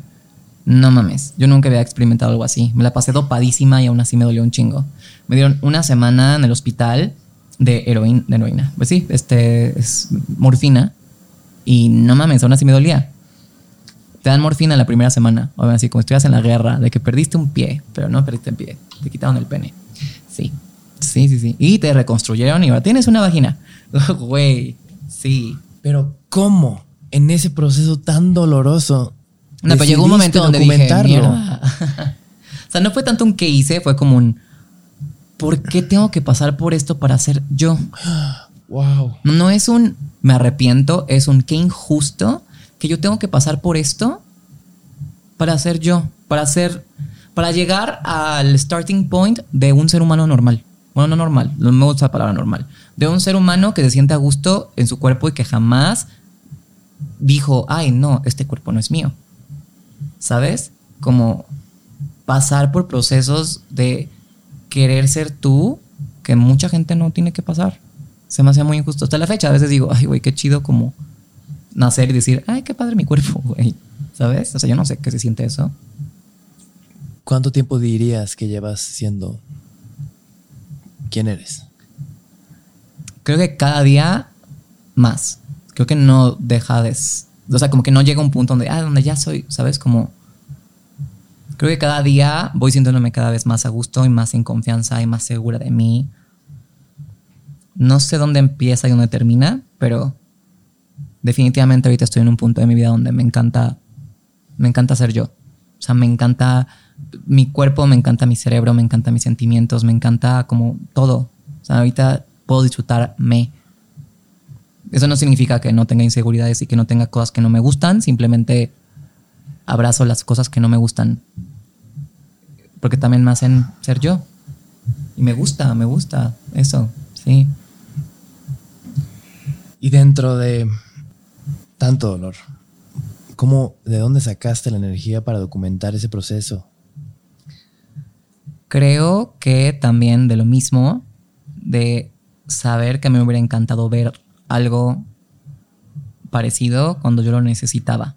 Porque no, no lo había. No lo había, sí. Yo, yo sabía que era una cirugía dolorosa, pero no estaba preparada para... Es que no había. La gente también lo glamoriza mucho como... Ay, sí, va a estar padrísimo y vas a vivir tu vida súper segura y todos tus miedos se te van a quitar y vas a poder concentrarte en ti. Güey, no. Sí, entonces eso. Siento que es poner en el spotlight un tema importante. Y me da gusto que lo logré. O sea, me da gusto que hice mis videos de, de mi viaje a Tailandia para mi cirugía y la gente los recibió de una manera increíble. Y fue algo que la gente, más allá del morbo, pudo empatizar. Y para mí fue de, listo, es mi trabajo aquí, estuvo hecho, ¿sabes? Como me siento orgullosa de, de haberlo hecho. Dirías que mucho más allá de haberlo hecho por ti, lo hiciste por alguien más. Pues lo hice por mí, lo hice por mí y lo hice por las personas que vienen atrás de mí. Lo hice por las personas que vienen atrás de mí porque pues, creo que es, es importante también saber que si quieres que, que se hable de algo, de lo que no se habla, pues tienes que empezar a levantar la voz. Vas a ser la primera persona en alzar la mano, entonces pues ni modo, ya te toca aventarte. Como en la escuela, ¿no? Que dices, hoy me da pena compartir mi respuesta, pero pues bueno, nadie, se- nadie levanta la mano, entonces la voy a levantar yo. Eso hice. Sí, es, por mí y para otras personas también. Primero por ti, después por los demás. Sí. Me encanta. Vaya, salud. Pláticas tan intensas, ¿no? A ver, dentro de todo esto, seguiste compartiendo videos en YouTube y de repente comenzaste a dar conferencias. De conferencias de repente saltaste a una TED Talk. Sí. Y de repente tú viviendo tu vida sin darte cuenta, un día ya eras un ejemplo a seguir. Ahora, claro. Eres un ejemplo a seguir. ¿Eso lo ves con emoción o con miedo? Mm, antes lo veía con miedo, porque obviamente te pone como en el spotlight de mm, esto está pasando y mucha gente, o sea, sobre todo con todo este esta libertad que tienen las personas de comentar y decirte qué eres, qué no eres y aprobarte, no aprobarte, pues sí da miedo y son muchas emociones, pero creo que la mejor manera de ser un ejemplo es solamente ser. Y ser un ejemplo no significa que tenga que ser perfecta, simplemente mostrar mis imperfecciones. O sea, creo que eso me gusta más porque siento que la gente cuando dice role model o ejemplo a seguir, lo ven como alguien que es perfecto o la perfección o excelente. Y para mí es un role model, es alguien que muestra que traes tu bagaje, traes todo lo rotito, traes las cosas que no te gustan y aún así puedes poner un ejemplo. Y entonces después de esa definición ya me gusta y me siento más a gusto con, con que sepan que estoy poniendo el ejemplo de que no tienes que ser perfecta. Y Simplemente tienes que ser. Sí, tienes que ser. Y más bien que la gente empieza a cuestionarse quién soy. Qué importante porque normalmente todos predicamos con palabras. Tienes que hacer esto, tienes que hacer el otro. Y tú eres el vivo ejemplo que la mejor manera de predicar es con hechos. Claro, y también siento que eso es tan limitante pensar el tienes que ser o el debes de ser. Güey, limita a todo el mundo y a nadie nos gusta que nos digan qué tenemos o qué debemos de hacer. Pero si le das esa, esa libertad, esa rienda suelta a las personas de, a ver, date y a ver qué, qué va saliendo, encuentras cosas muy lindas, incluso cosas que estaban mejor que lo que tú tenías pensado. Qué lindo, porque como que de repente sí, todo el ruido de la sociedad se te mete en la cabeza. Sí. ¿No? Tienes que ser, tienes que hacer dinero, trabajo. Y de repente tú dijiste, no, yo quiero ser lo que quiero ser, no me importa todo lo demás. Hasta hace rato dijiste, el trabajo, yo no quiero trabajar y que mi vida sea mi trabajo y que... Ay, no, es que qué feo, ¿no? Que, ¿no? que nos... O sea, claro que está chido que te guste tu trabajo y todo, pero siento que la gente que se define solo por su trabajo es como y toda tu ¿quién eres si te quitan el trabajo que tienes hoy? ¿Quién eres? Y güey, mucha gente se quedaría así como una persona, como si te encueraran y te sacaran a la calle, así de que, ay, no. O sea, para mí es, sigues siendo tú sin las cosas o sin los logros que tienes ahorita, porque tú no eres tus logros, tú no eres tu chamba, tú no eres tus medallas, tú no eres tus diplomas. Son cosas que tienes, más no que eres. O sea, tú no eres diploma, tú no eres carrera, tú no eres trabajo. Son cosas que tienes y está chido que las tengas. No tiene nada de malo. Pero ¿quién eres? Y predicando con el ejemplo también has roto, o sea, te volviste una mujer histórica. Fuiste a la portada de Playboy. Oli, sí, me encueré. Qué loco. me encueré. y de repente también todo el mundo está hablando de eso. Para bien y para mal. Pero ¿cómo fue ese proceso? O sea, te dijeron, vamos portada de Playboy. Dijiste, jalo. Yo conocí a personas que trabajaban en Playboy y me vieron, platiqué con ellos un rato. Yo no sabía que eran de Playboy. Y me dijeron, oye, pues nosotros trabajamos en Playboy. Eh, estaría padre hacer algo algún día. Y yo, ah, sí, pues ahí hablemos. Después, creo que ese fue el año donde salió la primera mujer trans en Playboy en Estados Unidos, que es una chica francesa que se llama Inés. Y cuando yo la vi dije, wow, qué increíble, o sea, qué bonito, qué poderoso mensaje. O sea, poder ver también más allá de, la portada, ¿sabes? Sino de lo que significa, del mensaje que le da a la gente, de esa reivindicación de ser una persona trans. Y Después me ofrecieron la portada y les dije, está chido, hagamos la portada, pero a mi manera. Entonces, yo tuve todo el control creativo, yo escogí al equipo con el que quería trabajar, les dije a los de Playboy que no quería que ellos tuvieran decisión de nada. O sea, les dije, yo les entrego las fotos, yo les entrego mis opciones de portada y si quieren, si no, no. O sea, yo no quería que ellos tuvieran como decisión de nada. Y me aceptaron eso. Yo pensé que iban a decir que no. Fue un año de negociación. Y al final dijeron que sí. Se hizo todo y pues quedaron unas fotos chulísimas y un mensaje aún más chulo. Qué impresionante. Sí, estuvo cool. Está irreal. ¿Te ha tocado recorrer? Si, si la vida fuera una selva, que digo, luego este país a veces parece una selva, Es una selva de concreto. Tú eres la que va hasta adelante con el machete, abriendo camino para todos los demás. Ay, sí, pero ya. Digo, y hay gente delante de mí, ¿no? También. No, por supuesto, pero digo, especialmente en este país, tú vas hasta adelante de todos, abriendo camino para todos los demás. Sí. Creo. No Qué sé. especial. Qué difícil, ¿no? Ni siquiera Pero te gusta bueno. verlo ni preguntarlo. Me No. gusta. Sí. Me gusta esta idea de. Hay una canción de Incubus que dice que me gusta la montaña, voy a llegar a la cima, no para. No para ver a las personas chiquitas, sino para ver todo lo que he recorrido, ¿sabes? Y compartir la vista con alguien más. Y eso es característico tuyo. Ahora, ah, estábamos en esta parte donde estás haciendo contenido de YouTube y de repente estás compartiendo maquillaje y me puse a ver los últimos episodios que has hecho y haz de cuenta que eres una gurú de vida, de estilo de vida, dando ejemplos de, de relaciones, de amor, de breakups. Y tu último video dijiste algo de lo cual yo no estoy nada de acuerdo, pero quiero platicar contigo de eso. Va, va, va. Que el título del último libro, digo, del último episodio de YouTube es No le escribas a tu ex. Sí, pero es más broma. ¿Por qué no? ¿O por qué sí? No, yo creo que es algo muy personal. Yo, o sea, yo tengo exes que son amigos míos. De hecho, la mayoría de mis exes son amigos míos. Solo tengo como dos que no. Y no porque yo no quiera. Creo que. Creo que también la vida, o tal vez el momento, o tal vez la manera, la forma, no, no se dio para que fuera una amistad. Por lo menos ahorita. Pero sí, no, total. Yo, güey, tengo exes que literal salimos de que, bueno, cuando podíamos salir. Pero ahorita en la, en la pandemia tuve un ex que fue un, un ex que quise muchísimo, que nos vimos bastante y no para rebound, no para agarrones, sino de que somos muy buenos amigos. O sea, me eh, a lo que me refiero cuando le escribas a tu ex en ese video, era más como que no pienses que tu ex va a ser la única persona en tu vida que vas a sentir atracción o amor. Porque también a veces nos aferramos a las personas. Nos aferramos a las personas y que solamente hay una sola persona.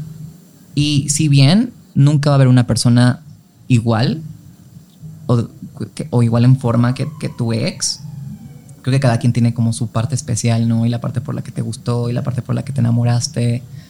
Pero que no piensas que es tu única opción o que tu vida se acaba porque no tengas a tu ex, ¿sabes? Es más eso. Claro, es como estar tranquilo contigo mismo. Porque yo sí le escribí mucho a mi ex. Mucho. Yo sí le escribí mucho a mi ex. ¿Sí? Mucho, mucho. Y le marqué. y- o sea, le, le dije, por favor, hay que regresar, a pesar de que yo había terminado mi relación.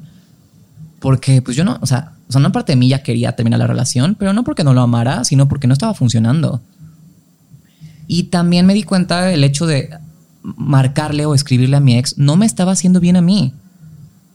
O sea, entonces no se trata tanto de orgullo, es más bien de, de tu propia paz mental. Claro. Como de poder cerrar un capítulo y decir, sigo siendo una persona entera sin esa persona. Claro, despertarte al día siguiente sola y estar a gusto. Y estar a gusto mismo. contigo, sí. Pero a veces cuando terminamos una relación y estamos como en el hoyo del huracán, decimos, no mames, o sea, no, no hay salida. Es como de, o regreso con esa persona o voy a ser infeliz por siempre. Por lo menos eso es lo que yo me contaba en la cabeza. Era como de, no voy a volver a amar, no voy a volver a enamorarme, no voy a volver a tener esperanza, mi vida va a ser una mierda, ¿sabes? O sea, yo me iba a un lado muy oscuro. Entonces, sí, era más común. Eh, no, no es el fin del mundo. ¿Y cómo dices, cómo crees que regresaste de ese lado oscuro a la claridad del color amarillo? El color amarillo, nos encanta el color amarillo. Em, pues tiempo, tiempo y las herramientas que poco a poco fui agarrando en la vida y, estando mucho conmigo misma. Eso, estando mucho conmigo misma y preguntándome qué puedo hacer hoy con lo que tengo para sentirme completa y sentirme a gusto y sentirme bien. ¿Cómo puedo disfrutar la relación más importante que voy a tener en mi vida, que es la que tengo conmigo misma? Claro. ¿Cómo puedo ser suficiente para mí? Me encanta. Y hablando nuevamente, retomando el tema de las relaciones, creo que nos ha tocado en esta nuevamente época de hiperconectividad. A nuestros abuelos les tocó todo este tema del cortejo, de yo te busco, yo te llevo, te invito, me caso contigo y nos morimos juntos. Y de repente nos toca esta época del Tinder, de conocer a alguien en Instagram, de esta, de esta idea de que todo tiene que ser instantáneo. ¿Cómo te encuentras tú? O sea, ¿qué opinas? ¿Qué, o sea, ¿te gusta más conocer a gente en medios digitales o prefieres como esta época un poco old school de a la antigüita? Sí, soy old school en muchas cosas, pero no le llamo old school, más bien creo que, a ver, e, existe la energía masculina y existe la energía femenina. O sea, eso e, es un fact. Y, y no es tanto como de, ay, es que antes los hombres hacían esto y ya no lo hacen. Es como, creo que hay una danza invisible que pasa a la hora de formar una relación amorosa entre dos personas, en donde las energías sí tienen un papel súper importante. Ya sea, o sea, y me refiero femenino y masculino, no tanto del género, o sea, en el cuerpo en el que estás, sino de la energía, porque todos tenemos energía femenina y energía masculina. Energía femenina que puede ser más receptiva, más emocional, más de, más de, de, quedarse quieta, y esta energía masculina que va, que busca, que de acción. Entonces, sí hay una danza invisible que pasa y que tiene que pasar, aunque conozcas a alguien por, por, por Tinder o Bumble o lo que sea. Y no sé, creo que está padre también que lo digital. O sea, por ejemplo, ahorita en pandemia, güey, ¿cómo conoces gente? No hay bares. ¿Cómo conoces? Sí, no conoces gente tan fácil. Yo terminé mi relación y dije, ¿y, luego? ¿Cuál es mi esperanza? ¿Cuál es? O sea, que todo se reactive en cinco años y que ya en cinco años ahora sí de, ay, ahora sí voy a conocer gente. Digo que también está chido, ¿no? Pero... cinco años sola. Pero no mames, o sea, yo decía, pero ¿y si quiero nada más platicar con alguien? O sea, si quiero nada más sentir que sigo siendo atractiva. ¿Crees que de repente se tocaron temas de autoestima en esta época? Porque hubieron muchísimos breakups. Se tocaron temas más bien de cosas que no quería ver la gente, que estaban ahí, que, decidían ignorarlo. Que ya estaban ahí. De todo, de autoestima, de, de si algo funcionaba o no funcionaba, de amor, de todo. O sea, el estar sin un escape pues, te obliga a mirar hacia adentro, definitivamente. Me encanta. Hablas con mucha claridad de la energía femenina y masculina. Y lo hablaste como de un campo muy genérico. Yo no tengo idea, es algo que nunca he cuestionado ni investigado. No, tengo idea cuál es mi energía, digo, masculina o femenina. ¿Tienes clara cuál es tu energía masculina? O sea, es que todos la tenemos, todos tenemos masculino y femenino, todos, en cuestión de energía. Em, pero, um, no sé, siento que justo en esta era moderna, en donde las mujeres también ya tomamos como muchas decisiones y somos muy independientes, sea, estoy hablando como de mi experiencia personal.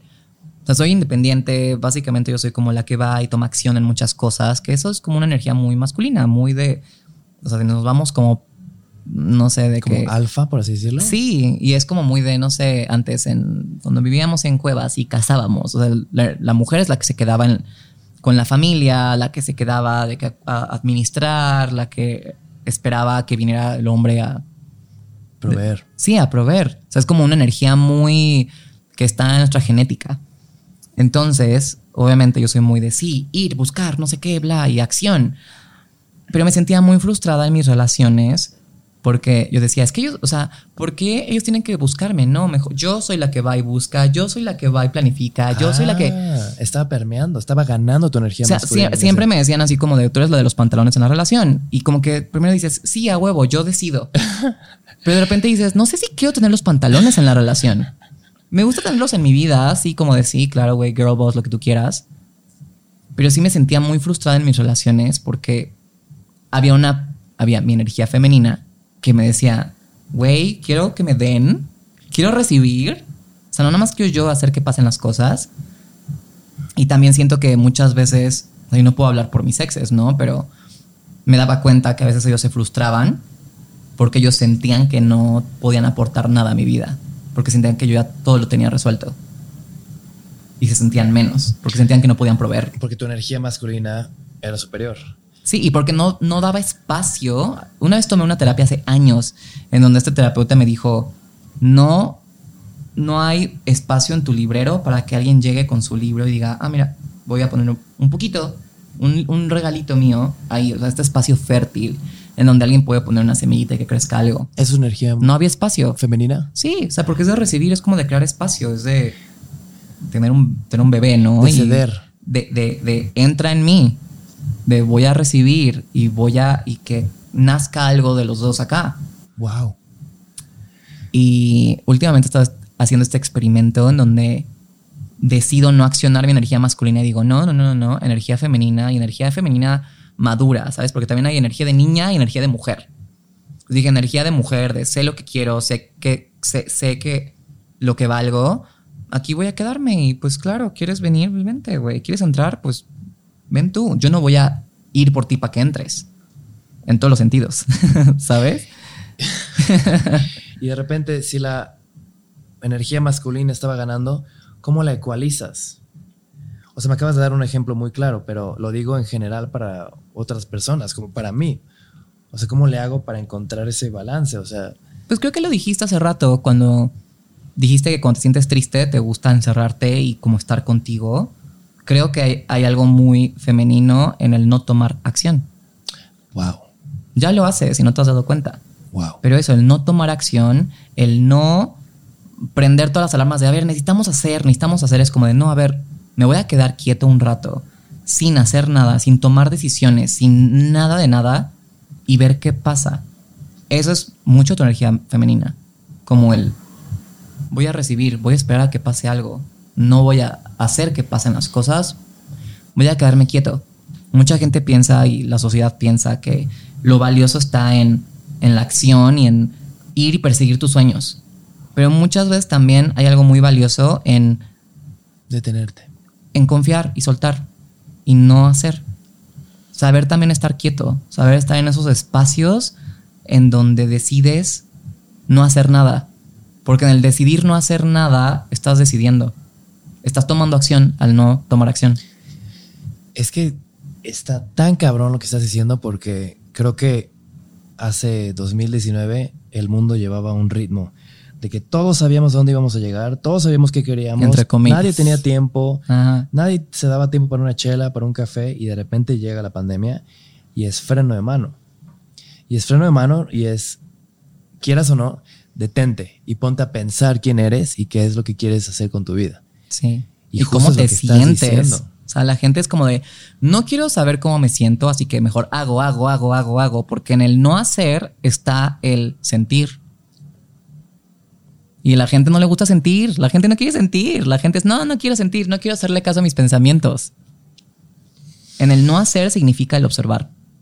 Y a nadie le gusta observar. La gente es, no, corre, corre, corre, pasa rápido, listo, ya. Pero cuando te detienes, es como cuando te tomas un cafecito sentado en la calle, es como ves todo. Ves a la gente que está teniendo una conversación, ves el pajarito, ves esto y es como... Pues cuando estás, cuando estás quieto, estás observando lo que está pasando dentro de ti y a mucha gente no le gusta lo que ve. Sí. Justo una frase que se me ocurrió en Sicilia que me perturba todo el tiempo y es una bendición y maldición haberla pensado es todos quieren ver, pero ya nadie quiere sentir. Nadie quiere sentir, güey, está cabrón. Y ahora ya nos tocó la época donde nos obligaron a sentir. Güey, muy heavy. Sí.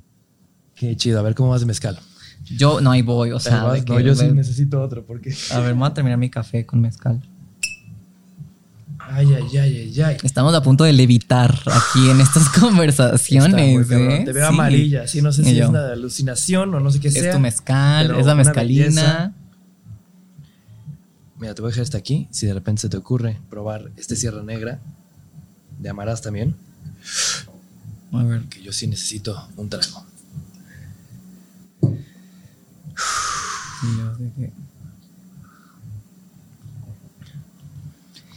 Entonces, Seguiste compartiendo en redes sociales muchas cosas, ideas, pensamientos, y como todo en la vida, de repente llegan los haters. La gente que ni te conoce, pero tiene algo que opinar, que ni te conoce, pero tiene cree que tiene algo y te quiere atacar. ¿Cómo has manejado este mundo del hate que cada vez parecía que es más grande? Mm, al principio era súper reactiva. O sea, de que te, te escribían y pam, pam, pam. Güey, pam, yo pam. contestaba y me clavaba y me enganchaba. ¿Pero y dura? Durísima. durísima. O sea, mal. Y más como de- era cruda, era de, ah, me estás dando como, me estás dando este trato de la verga, pues yo voy a hacer toda, igual que tú de la verga. Y, y pero me clavaba y me enganchaba y no me sentía mejor. Peor. Me, me quedaba así con ese sentimiento de acabo de literal de pelearme cuatro horas con mi pareja. güey. Así ese sentimiento de cuando te peleas de la verga con tu pareja y dices, güey, guacala, qué desgastante, drenada. Hasta que aprendí que eso, o sea, puedes tomar la decisión de no reaccionar. Y también me acuerdo que, no me acuerdo si fue en el libro de los cuatro acuerdos o un libro de este señor muy sabio. o creo que es algo del amor. Y que, que escribió que lo más importante en la vida es que primero sepas quién eres. Porque cuando sabes quién eres, no hay nadie que te pueda mover de ahí. Puede llegar una persona a decirte, ah, hola, eres fea, pero si tú sabes que, que no, pues el comentario va a ser como un, ah, pues sé que no soy fea, pero pues claro, chido, ese es tu comentario, ¿no? Y me pasó mucho con, o sea, eso, saber muy bien quién era yo. Porque lo que te choca, te checa. Y mm, frases de señora. Lo que te choca, te checa. Y, la- y cuando te, te molesta tanto algo que dice otra persona, es porque hay algo ahí que tú no has resuelto en ti. Wow. Entonces, a mí toda la gente, los comentarios que más me molestaban era cuando me decían, ah, es que eres hombre o siempre serás hombre y nunca dejarás de ser un hombre. Puta, ¿cómo me podían? Y para mí era como de verga, me cagan y cómo, cómo. Y, y- y quería educar a la gente y quería defenderle, y quería como decirles, no, mira, soy mujer y esto y aquello y aquello. Hasta que un día dije, güey, a ver, sé perfectamente quién soy. No necesito como enseñarle a la gente, no necesito comprobarle nada a nadie. Y cuando me centré mucho, así como en cerámica, de que encontré mi centro y en- en- encontré esto de poder no reaccionar. Y cuando la gente ahora me dice, es que eres hombre y siempre vas a ser hombre, para mí es como de, güey, si para ti, ¿quién soy yo de ser hombre? Va, esta esa es tu versión, esta es tu versión de ser hombre, a huevo, güey, chido, va. Ya ni me molesta. Y nunca pensé que podía llegar a eso. O sea, Nun- hoy en día ya no te afecta. no hay nada, porque es como de, a ver, yo sé perfectamente quién soy, la gente que me importa y la gente que me quiere sabe perfectamente quién soy. No dependo de que otra persona me dé su aprobación o su sello o un ya, check, sí, sí eres o no, no eres. Porque entonces qué feo estar viviendo y dependiendo de la aprobación de las demás personas. Pero cuando tú sabes perfectamente quién eres, no la necesitas. Y no te va a importar. Y si llega algo positivo, dices, ah, qué bueno, qué padre que lo pudiste notar, gracias. Pero también no depende de esa aprobación Por supuesto. Es positiva. Como, si tu energía termina en el momento en el que tú decides publicar. Yo lo pongo ahí en el mundo, lo que sea que pase Sí. con eso, que pase. Yo seguiré feliz con Y mi como vida dice RuPaul, de ubicados a RuPaul, No. bebé, no, ya. No mames, ¿nunca has visto RuPaul Drag Race? No, ni me Bebé, te- suena. Te urge. Ok. Te urge un Pero poco cuéntame, de Hair cuéntame, Story. Cuéntame, cuéntame. RuPaul es de los drag queens, ubicas que son drag queens. Por supuesto. drag queen más famosos, más él abrió como toda esta puerta a, a la diversidad y al mundo del drag muy cabrón. Eh, él es famosísimo, pues, güey, desde los 80, 90. En 90 ya era un ícono. Eh, y bueno, tiene un concurso en donde invita a otras personas que hacen drag. Es un concurso de drags. Y está buenísimo. Pero bueno, él dice que él no tiene tiempo para las personas negativas porque se le hace injusto invertirle tanto a un comentario negativo o a una persona que no le caes bien. Dice, ¿por qué no mejor utilizo ese tiempo y esa energía en hacerle caso a las personas que sí me aman y que sí, o que dejan algo positivo? Entonces me, me puse a recordar como todas las veces que le contesté un comentario negativo a alguien y las veces que no contesté un comentario positivo. Y me sentí de la chingada. Dije, no mames, estoy en deuda. Estoy en deuda. ¡Qué locura! Pues sí, porque te enganchas con el negativo y tienes toda una conversación con el negativo. Y lo alimentas. Y lo alimentas. Y es como un demonio que se alimenta de tu odio y de repente te saca tu odio. Y no vas a cambiarle el punto de vista de otra persona. Tal cual. En vez de tener una conversación súper chida y bonita con una persona que se lo merece y que te quiere, o que, o que es fan, o que resuena con tu mensaje, y que vas a salir recargada de energía de eso. Entonces, para mí es como cada vez que quiero responder, digo, no, no mames, güey, mejor responde algo positivo para que salgas de aquí recargada y no drenada. Qué locura, una pequeña gran acción, ¿no? De repente la contestas enojada y sales a la calle enojada y esa vibra igual se la pasas a otras personas. Exacto. Y si decides enfocarlo en lo chido, pues se te regresa lo chido. Sí. Dentro de este mismo tema de redes sociales, de repente subiste episodios que se hicieron virales, que tuvieron millones de views. ¿Cómo le hiciste como para que esa que no te llegara a la cabeza esa ambición de, ok, por aquí está la fórmula de atraer más views, más seguidores, más retweets, más...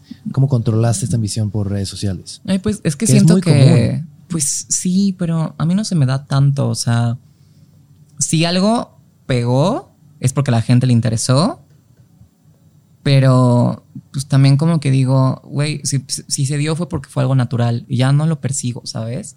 Porque las veces donde piensas que algo va a pegar y no pega, te decepcionas un chingo. Entonces, como que prefiero que las cosas fluyan y así no me estreso. Porque también cuando hay mucha ambición, estás pensando mucho a futuro y en el futuro hay mucha ansiedad. Entonces prefiero como estar más en el presente. Y también de cómo yo me siento. O sea, si puede ser que sé que esto va a pegar muy cabrón, pero si no tengo las ganas o la energía, no estoy en el estado mental para hacerlo, prefiero no hacerlo. Porque no me quiero forzar a mí.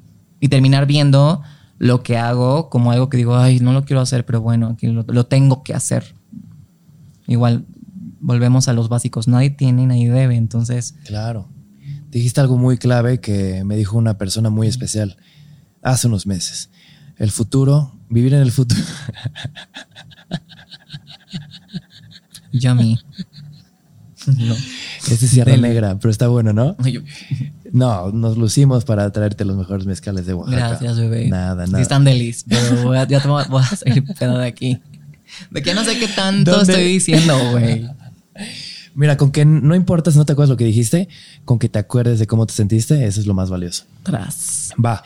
Entonces, hace unos meses, una persona muy especial me dijo: vivir en el futuro es vivir en ansiedad, vivir en el pasado es vivir en depresión y vivir en el presente es perfecto. Sí. Dijiste algo muy chido y ahí lo concuerda. Pero a ver, dentro de esto mismo, eh, no, no te controla la ambición por, por, o sea, tipo, subes un video a YouTube, no regresas a ver cómo le va, o subes una foto a Instagram. Obvio, sí. O sea, de que obviamente me interesa. No, o sea, hay veces que sí, hay algo que digo, ah, mm, pensé que le iba a ir mejor, pero también lo dejo ir. O sea, porque pues, ¿qué voy a hacer? O sea, ya no puedo hacer nada, ¿para que me frustro? Tal cual. Pero ¿qué pasa cuando de repente haces un proyecto muy picudo y pones un video con mucha producción y le va muy mal? O sea, ¿este tipo de low engagement te afecta? Sí, obviamente hay una parte de mí que es como, verga, pensé que le iba a ir bien. Y justo me acaba de pasar algo que, como que dije, ay, pensé que le iba a ir mejor. Pero es regresar a la base de por qué lo hice. De que no lo hice para que millones de personas lo vieran o lo, ¿sabes? Dije, lo hice porque sentía que tenía que ponerlo allá afuera. Y estar en esta, en esta vibración de, gratitud, de doy gracias por, si nada más tuvo un view, por lo menos una persona tuvo un view, ¿sabes? Como regresar a, deja de pensar en números gigantes, piensa en que le estás llegando por lo menos a alguien. Piensa que por lo menos alguien allá afuera está de acuerdo contigo. Dejar de pensar que ya por derecho, por, porque eres ay, quien eres una figura pública, entonces ya todo el mundo tiene que estar de acuerdo o todo el mundo tiene que gustarle tu mensaje o tu personalidad. O, no, güey. Nadie tiene y nadie debe. Entonces, qué cool que puedas apreciar aunque sea ese view o ese like o dos o veinte y decir y nunca tomarlo nunca darlo por sentado es súper importante tener esta mentalidad humilde de recordar que güey todo es bueno Tal cual. Hace rato platicabas de esta idea de que no quieres que tu vida sea tan dura en el trabajo. Pero de seguro te ha tocado vivir el tan famoso y aclamado burnout que un día de repente Sí. tienes que crear, tienes que crear porque hace mucho que no subes algo, pero no tienes ganas de hacerlo. Sí. ¿Cómo combates el burnout? El famoso. Ay, güey, pues tuve una temporada donde tuve el burnout como dos años enteros. Dos años de burnout. Sí. Muy Damn. cabrón. Muy cabrón. ¿Y cómo te enfrentaste a eso? como dejándolo ir. De- como diciendo, ya no voy a ser ambiciosa en eso. No me voy a clavar en esto. ¿Qué puedo hacer para sentirme mejor conmigo? No con mi proyecto, no, no con mi trabajo, no con. No volverme a enamorar de mi trabajo, más bien, ¿cómo puedo estar bien yo? Y, y fue una mezcla de cosas, o sea, fue. Hay un, hay un buen libro que se llama Burnout, justo, Órale. de dos chavas que. em, una estudia las emociones, otra creo que es cantante. Investigaron como todo este proceso, este ciclo del estrés, porque el burnout es eso, una emoción que no termina de cerrarse, no terminas de pasar por esa emoción, como que te clavas en el lo que te está pasando ahorita y no como en simplemente pasar el túnel de la emoción y llegar al otro lado. Y entonces empecé a modificar cosas en mi vida. Empecé a reírme más, empecé a eh, hacer más ejercicio, empecé a meditar, empecé a pasar a estar más con gente que me hiciera feliz. Em, y poco a poco empezó a quitarse mi estrés de quedarme fijada como en el, es que me siento, es que esto no me está saliendo y estoy, tengo que crear y tengo, ¿sabes? Es como de, güey, tienes que vivir. Primero tienes que vivir antes de crear. O sea, vive. Y después haces todo lo que tienes que hacer. Pero sí, el burnout es algo complicado. Sí, porque además creo que es parte de el mundo de los creadores de contenido. Sí, Donde el estrés. quieras o no, tu vida es tu trabajo, tu trabajo Sí. es tu vida. Y Ay, hablas, sí. y tú hablas de este círculo, de comenzar algo y terminarlo. Pero las redes sociales nunca terminan. Nope. Siempre piden más. Sí. Me gusta verlo como si fuera una ola muy grande. Y tú vas corriendo en la playa y no quieres que te aplaste. Y siempre sientes que te va a aplastar y de repente te puede aplastar y ahí te ataca y te destruye el burnout. Sí. Pero de repente, si encuentras la manera, puedes agarrar tu tabla de surf y como tu hermana, treparte en el mar Sí. y disfrutar la ola. Sí, totalmente. Y creo que también es quitarte todas las expectativas que tienes. O sea, muchas veces todos traemos una expectativa, ay no, cabrona de todo, güey. Y te pone mucha presión, ¿no? Entonces mejor como también soltar. Duelen las expectativas. Ay, duelen un buen. Duelen y, y son muy duras y poco flexibles. Y nuevamente es vivir en el futuro. Es vivir en el futuro. Cool. Nos acercamos al final y quiero hablar y cerrar hablando de los sueños. Eres una mujer que ha cumplido muchos sueños y tienes libros y portadas y tal y, y TED Talk y, y eres un ejemplo así de muchas personas. Cuéntame de los sueños. ¿Sigues teniendo sueños? Digo, eres una persona que vive muy en el presente, pero de repente sueñas en el futuro. Claro, sí. ¿Y qué sueñas? No sé si son sueños o es fantasía. Mm, yo siento de que es simplemente tener más libertad. Chance.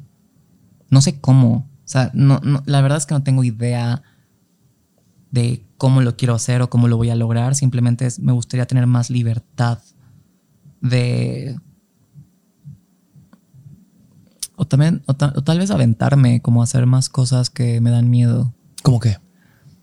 Pues eso, como tener más libertad, por ejemplo, como de, bueno, a ver, voy a tener una vida lejos de la ciudad, eh, más conmigo misma, con mis perritas, no sé, y, y te entra estos miedos, ¿no? O sea, por ejemplo, digo, "Ay, ya no quiero vivir en un departamento y prefiero como a lo mejor una casita alejada de, de todo, donde pueda tener como más espacio para mí, pero es como, no, qué miedo, qué miedo como estar lejos de la ciudad, qué miedo estar lejos de tus amigos, qué miedo estar lejos de, ¿sabes?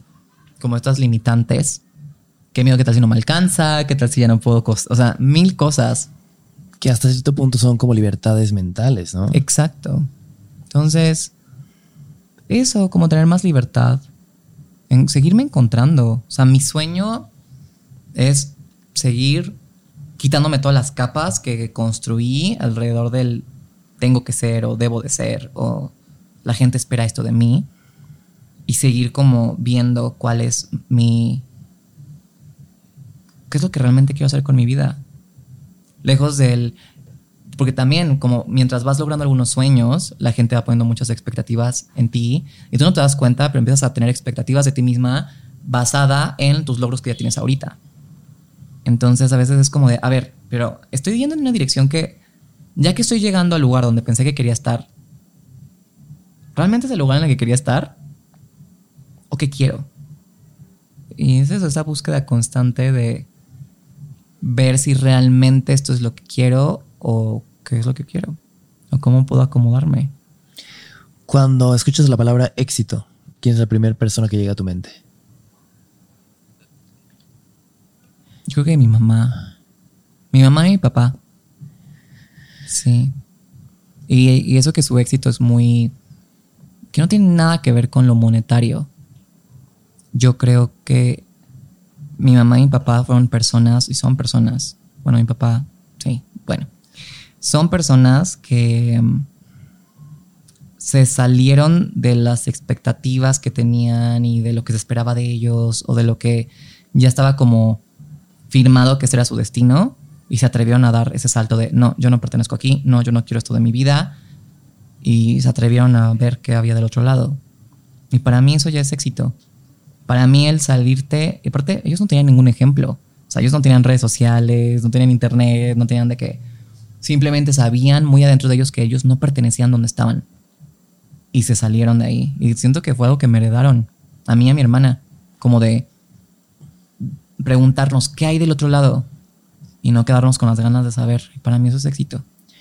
Como una flor de loto que se alimenta de pantano, que no entiende su entorno, ni lo que lo rodea, ni los que lo rodean, y aún así logran florecer. Algo así, ¿no? Como Sí, sí, encontrar sí. tu punto, aunque sea Sí. totalmente diferente a lo que la sociedad dice que tendrías que tener. ¿Tú cuál es tu sueño? Ay, me, me agarras de... Yo, así de que. Hay muchos, pero intentar seguir viviendo mi vida como lo estoy viviendo ahorita, pero cada vez creciéndolo un poquito más. ¿Sabes? Mi sueño es escribir un libro. Cool, Eh, hazlo, sí. Sí, ser eh, novelista, ser ¿Y ti- escritor. ¿Y tienes algo escrito? Sí, he estado escribiendo mucho, mucho, mucho, mucho, mucho, mucho. Por eso hace poquito, igual y no te acuerdas, porque mucha gente te ha de haber escrito. Pero tú tienes un libro, ¿sabes? Y digo, yo ahorita lo tengo en mis manos. ¡Wow! ¡Qué nervios! Hola. Esto, o sea, me. lo tengo en mi mano y me emociona. Sí. ¿Qué se sintió cuando tuviste esto en tus manos por primera vez? Me morí. Me morí, pero a la vez mi yo perfeccionista fue como de, esto está mal. Hay muchas cosas que, que ojalá pudiera haber seguido como trabajando, pero ya no me dio el tiempo. Eso pasa cuando trabajas con una editorial que tiene sus tiempos. Pero para ser el primero estoy muy orgullosa, muy orgullosa y muy feliz. Sí, sí. Escuché a mi papá claramente cuando dije, puedo haber sido mejor. O sea, güey, qué horror, ¿no? Que seamos ¿Eso no es muy Capricornio? Sí, sí es muy Capricornio. Ah, es que eres Capricornio también, soy ¿no? ascendente y luna en Capricornio. o sea, soy más Capricornio que Sagitario. Órale. Y es eso, es ese, esa perfección y ese pudo haber sido mejor. Y, pero, güey, wow, sí. O sea, dude, trabajaba en Mac aquí. En cuanto vi que lo sacaste, luego luego dije, I need it. Y me inspiró ah, mucho. Eso es Querétaro. Eso es Querétaro y esas son las fotos que hacía con Mónica. de Me que acuerdo, me yo- acuerdo perfectamente. Perfectamente. Perfectamente. Qué loco. Y qué especial. Eh, esta, esta la tomó Michelle, creo. Estas. Me- te lo juro por Dios que me acuerdo de esas fotos. O sea, yo, o sea, era y soy fan, era como Vico y Qué Michelle, nervios. laboratorio ¿no? Sí. y tal. Ay, les voy a escribir, los Qué extraño. loco. Y qué especial, pero bueno, dentro de esto, y esto es lo que más yo creo que me conecta contigo, porque tú lo ves y dices, wow, todo lo que puedo haber mejorado. Yo no puedo sacar un libro porque todo el tiempo cambio de ideas. Está, es que sí, está cabrón. Yo tardé tres años en escribir este libro. Escribirlo y planearlo y lo reescribí por completo dos semanas antes de entregarlo a imprenta- ¿Qué? a la imprenta. ¿Y qué te dijo la imprenta? O sea, los de la editorial fue como de, ¿qué lo vas a cambiar? Yo, perdónenme, sé que les estoy dando más trabajo, pero no me gusta. No estoy contenta con esto. Y pues sí, do- me encerré dos semanas de que me levantaba a 6 de la mañana, abría mi computadora, escribía y así de que café, eh, pedía de comer algo y estaba así escribiendo, cosa que nunca. A mí no me gusta trabajar así. Así como. Con ¿bajo presión, y, y no dándome mis espacios para hacer mis cosas y no sentirme presionada. Me caga trabajar así. Pero esto era como vida o muerte, era como de, No hay de otra. no hay de otra. Y así lo hice y me gustó, me gustó el resultado final. Pero sí, fue todo un proceso. Pero a ver, entonces te tardaste tres años en escribirlo y me queda muy claro la parte del proceso creativo que no te gustó. Sí, Pero dentro de este libro hay muchas letras, hay muchas partes que escribiste bajo un proceso creativo que disfrutaste mucho. sí. Cuéntame cómo era ese proceso creativo. O Pues sea, es- cómo era tu mesa, qué tomabas, qué música ponías. Pues hubo creo que varios moods. O sea, había veces que me iba a trabajar a un café. Había veces que grababa mis conversaciones con otras personas y después llegaba y escribía como algo de esa conversación. O tenía una conversación en una fiesta o en una reunión y era como, ay, este es un tema interesante y lo ponía como en mi blog de notas y decía, esto a lo mejor está padre como ponerlo en un libro. Salía de terapia y llegaba a mi casa a trabajar en el libro porque decía, esto está importante, esto creo que debe de estar. O sea, de hecho, hay un capítulo donde ¿Cuál será? hubo un día donde fui a trabajar con mi editora y me encontré a mi ex. De que me lo topé así en la calle. Y yo estaba de, no, güey, no mames. O sea, de que qué incómodo. O sea, en pandemia. Sí. O sea, en época que nadie sale de su casa. No, no, no. Justo fue. ¿Qué fue cuando me lo topé? Diciembre. Pero fue una coincidencia rara. Sí, y más porque ese día cumpliríamos. Ay, no, güey. Sí, no, era nuestro aniversario. Sí. O sea, eso ya no era coincidencia, eso ya era No, una señal. Y el mundo es así, güey. O sea, el universo a mí me hace eso. O sea, es como de, "No, pues mira, estúpida. o sea, es como, chinga tu madre. Y ese día era nuestro aniversario porque habíamos cortado y nos encontramos en un lugar cuando yo iba a trabajar en mi libro y estaba súper triste. Y obviamente nos encontramos y los dos nos reímos de, verga, güey, obvio esto nos iba a pasar. Porque toda nuestra relación se dio así. Como de, hicimos todo lo posible para que nuestra relación no se diera y se dio. Y se dio, a lo mejor no porque teníamos que terminar juntos, pero porque teníamos que aprender algo juntos. Cada quien por separado, pero juntos. Y la verdad es que sí, ahora ya lo puedo ver. O sea, ahora ya puedo ver como de, no mames, güey, teníamos que cortar para que esto pasara. Y terminó siendo uno de los capítulos que más me gusta de mi libro. Y lo, y lo bonito. añadí al final, o sea, fue como de, no, tengo que escribir de esto y qué bueno que pasó. ¿Y qué dirías que fue eso que aprendiste? Fue O mejor lo dejamos al misterio y que vayan a comprar tu libro. Que lo dejamos al misterio, pero creo que es el que es posible que al terminar una relación puedas salir más enamorada de ti misma. Mm, Wow. Sí, sí, sí. Wow. O sea, que el amor no deja de existir, simplemente puede ser que, que cambie y que también puede ser algo para ti. Me gusta ver, y es un tema nuevamente súper hippie que he platicado con varios invitados. Esta idea de que hay ideas, hay proyectos, hay sueños que son como semillas. Entonces, aquí tú juntaste muchas semillas, semillas que te encontraste, semillas que te dio el viento, semillas que te trajo. Y este es un jardín muy bien formado. Es un jardincito bonito. Qué belleza. Sí, hay, sí, un, sí. hay un capítulo que hablas como de. Me gusta decirlo como epifanía. Una epifanía es. ¿Ya lo leíste? Leí varias partes. Me fui por, por capítulos. Pero una epifanía es como un momento en el que pasa algo muy común y de repente encuentras una gran respuesta.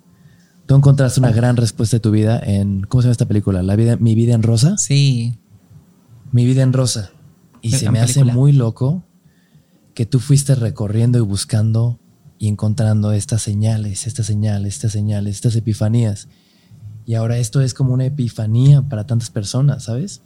O sea, porque este libro no es para atrás, este libro no es para, este libro es para cualquier persona que quiere que conocerse mejor, quiere Sí. ser una mejor persona, quiere Total. amarse más. Entonces, digo, creo que ni es pregunta, pero qué valioso que hayas hecho que tu jardín esté dando tanta luz a tantas personas. Qué bueno ¿sabes? que lo puedas ver. Me da mucho gusto. Eso me hace sentir que mi trabajo aquí está bien hecho. ¿Sabes? O sea, lejos de cuánto se venda o lo que sea, es si hay alguien al- a la que le resuena algo de lo que digo en el libro, ya, listo, fine, that's it. Me doy por bien servida. ¿Y qué sientes con todas estas fotos, videos, todos estos mails, DMs que te mandan a raíz de tu libro? Me da, me siento muy, muy apapachada, ¿sabes? Es como mucho amor. Y digo, güey, qué chido. O sea, qué bonito. Porque he recibido mensajes de personas que jamás me esperaba que leyeran el libro y lo leyeron y me dijeron, wow. Y yo, ok, wow, fine, está bien. Y sí, hay mucho espacio a. Hay muchas cosas que me hubiera gustado hacer diferentes, pero también siempre digo, hay otras oportunidades, hay otras maneras de hacerlo y quién sabe. Tal cual. Roberto Martínez me decía que este libro es una foto de quién eras a lo largo de esos tres años que lo escribiste. Sí.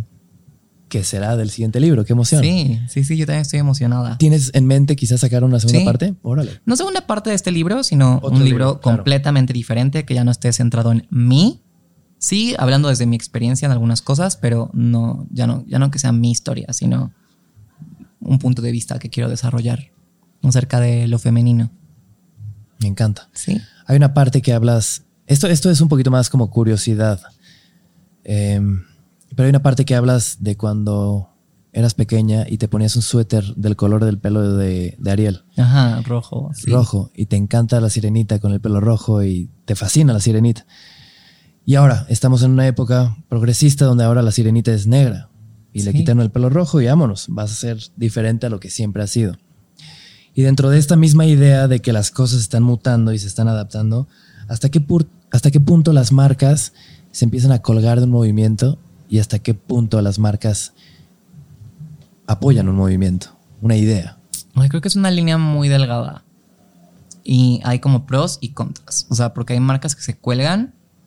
Eso. Y que dan visibilidad. Pero. Y que es importante. Pero hay pocas marcas que lo hacen con conciencia. Y dejando que las personas sean ellas mismas.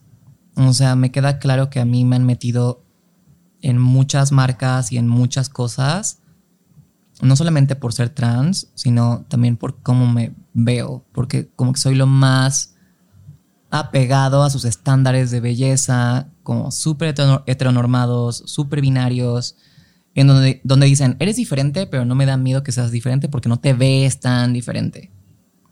Y está triste, porque es como cierras la puerta a como todo este abanico de diversidad que existe tanto de ser mujer, tanto de ser una mujer trans, tanto de ser humano. Pero, pues vamos poco a poco. Creo que vamos para allá, vamos por un buen camino. Bien. Pues ya para despedirnos, lo dije en el inicio y lo vi en tu primer episodio. En tu primer episodio dijiste que no te dé miedo expresarte, que no te dé miedo ser quien eres enfrente de las personas, que no te dé miedo los comentarios de los demás. Eso lo dijiste a una pantalla hace nueve años. Y eso lo sigues haciendo en tus libros, en tus conferencias, en tus pláticas, en tus comentarios. Entonces, me encanta que lo que eras hace diez años sigue siendo ahora. Eres una persona muy, muy congruente y también a todas las personas que te seguimos y te conocemos, tanto a mí, nos haces cuestionarnos quiénes somos y cómo podemos hacerle para ser mejores. Entonces, el final no era una pregunta, era una. Gracias. Que, no, que, que, lo lleves muy presente. Entonces, antes de cerrar, ¿hay algo que te gustaría dejarle al mundo? Yo sé que es una pregunta muy ambigua, pero ¿qué es con lo que te gustaría cerrar? Que yo creo que no se claven o no se casen con una idea y que más bien sean flexibles. Sean flexibles, que, se, que, se, que fluyan. O sea que la persona que eres ahorita no es la persona que vas a ser siempre y que tus sueños pueden cambiar, tus metas pueden cambiar, que te des ese chance de ser flexible contigo mismo o contigo misma y que no le tengas miedo al cambio, no te resistas al cambio. O sea, el cambio asusta, duele, pero hay algo muy bonito cruzando ese camino oscuro. Qué belleza. Mi querida Victoria Volkova, ¿dónde te podemos encontrar en redes sociales? Pues Instagram, TikTok es lo que más uso ahorita. Eh, estoy como Vico Volkov y ya. Y también en todas las librerías. Ahí en todas las librerías y en todos los. 100%. Sí, me encuentran de que si no quieren seguirme en redes pero quieren leer algo, Sí, en todas las librerías de México, en Amazon, en audiolibro, está narrado por mí. Y, Órale, ¿todo el sí, libro? todo el libro está narrado por mí y también en digital, está en Kindle, en cualquier formato que lo quieran disfrutar. 100% vayan y compren el libro Victoria, pero yo se los recomendaría ir a Sanborns, desayúnense unos huevos tirados, pídense un cafecito, Ay, qué rico. unos molletes Unos y llevan mucha hambre y molletes. pónganse a leer esta belleza. Muchas gracias. Gracias a ti. Amé este podcast, entrevista, plática, mezcal, todo. Ya me pusiste bien peda. Muchas gracias y nos vemos a la próxima.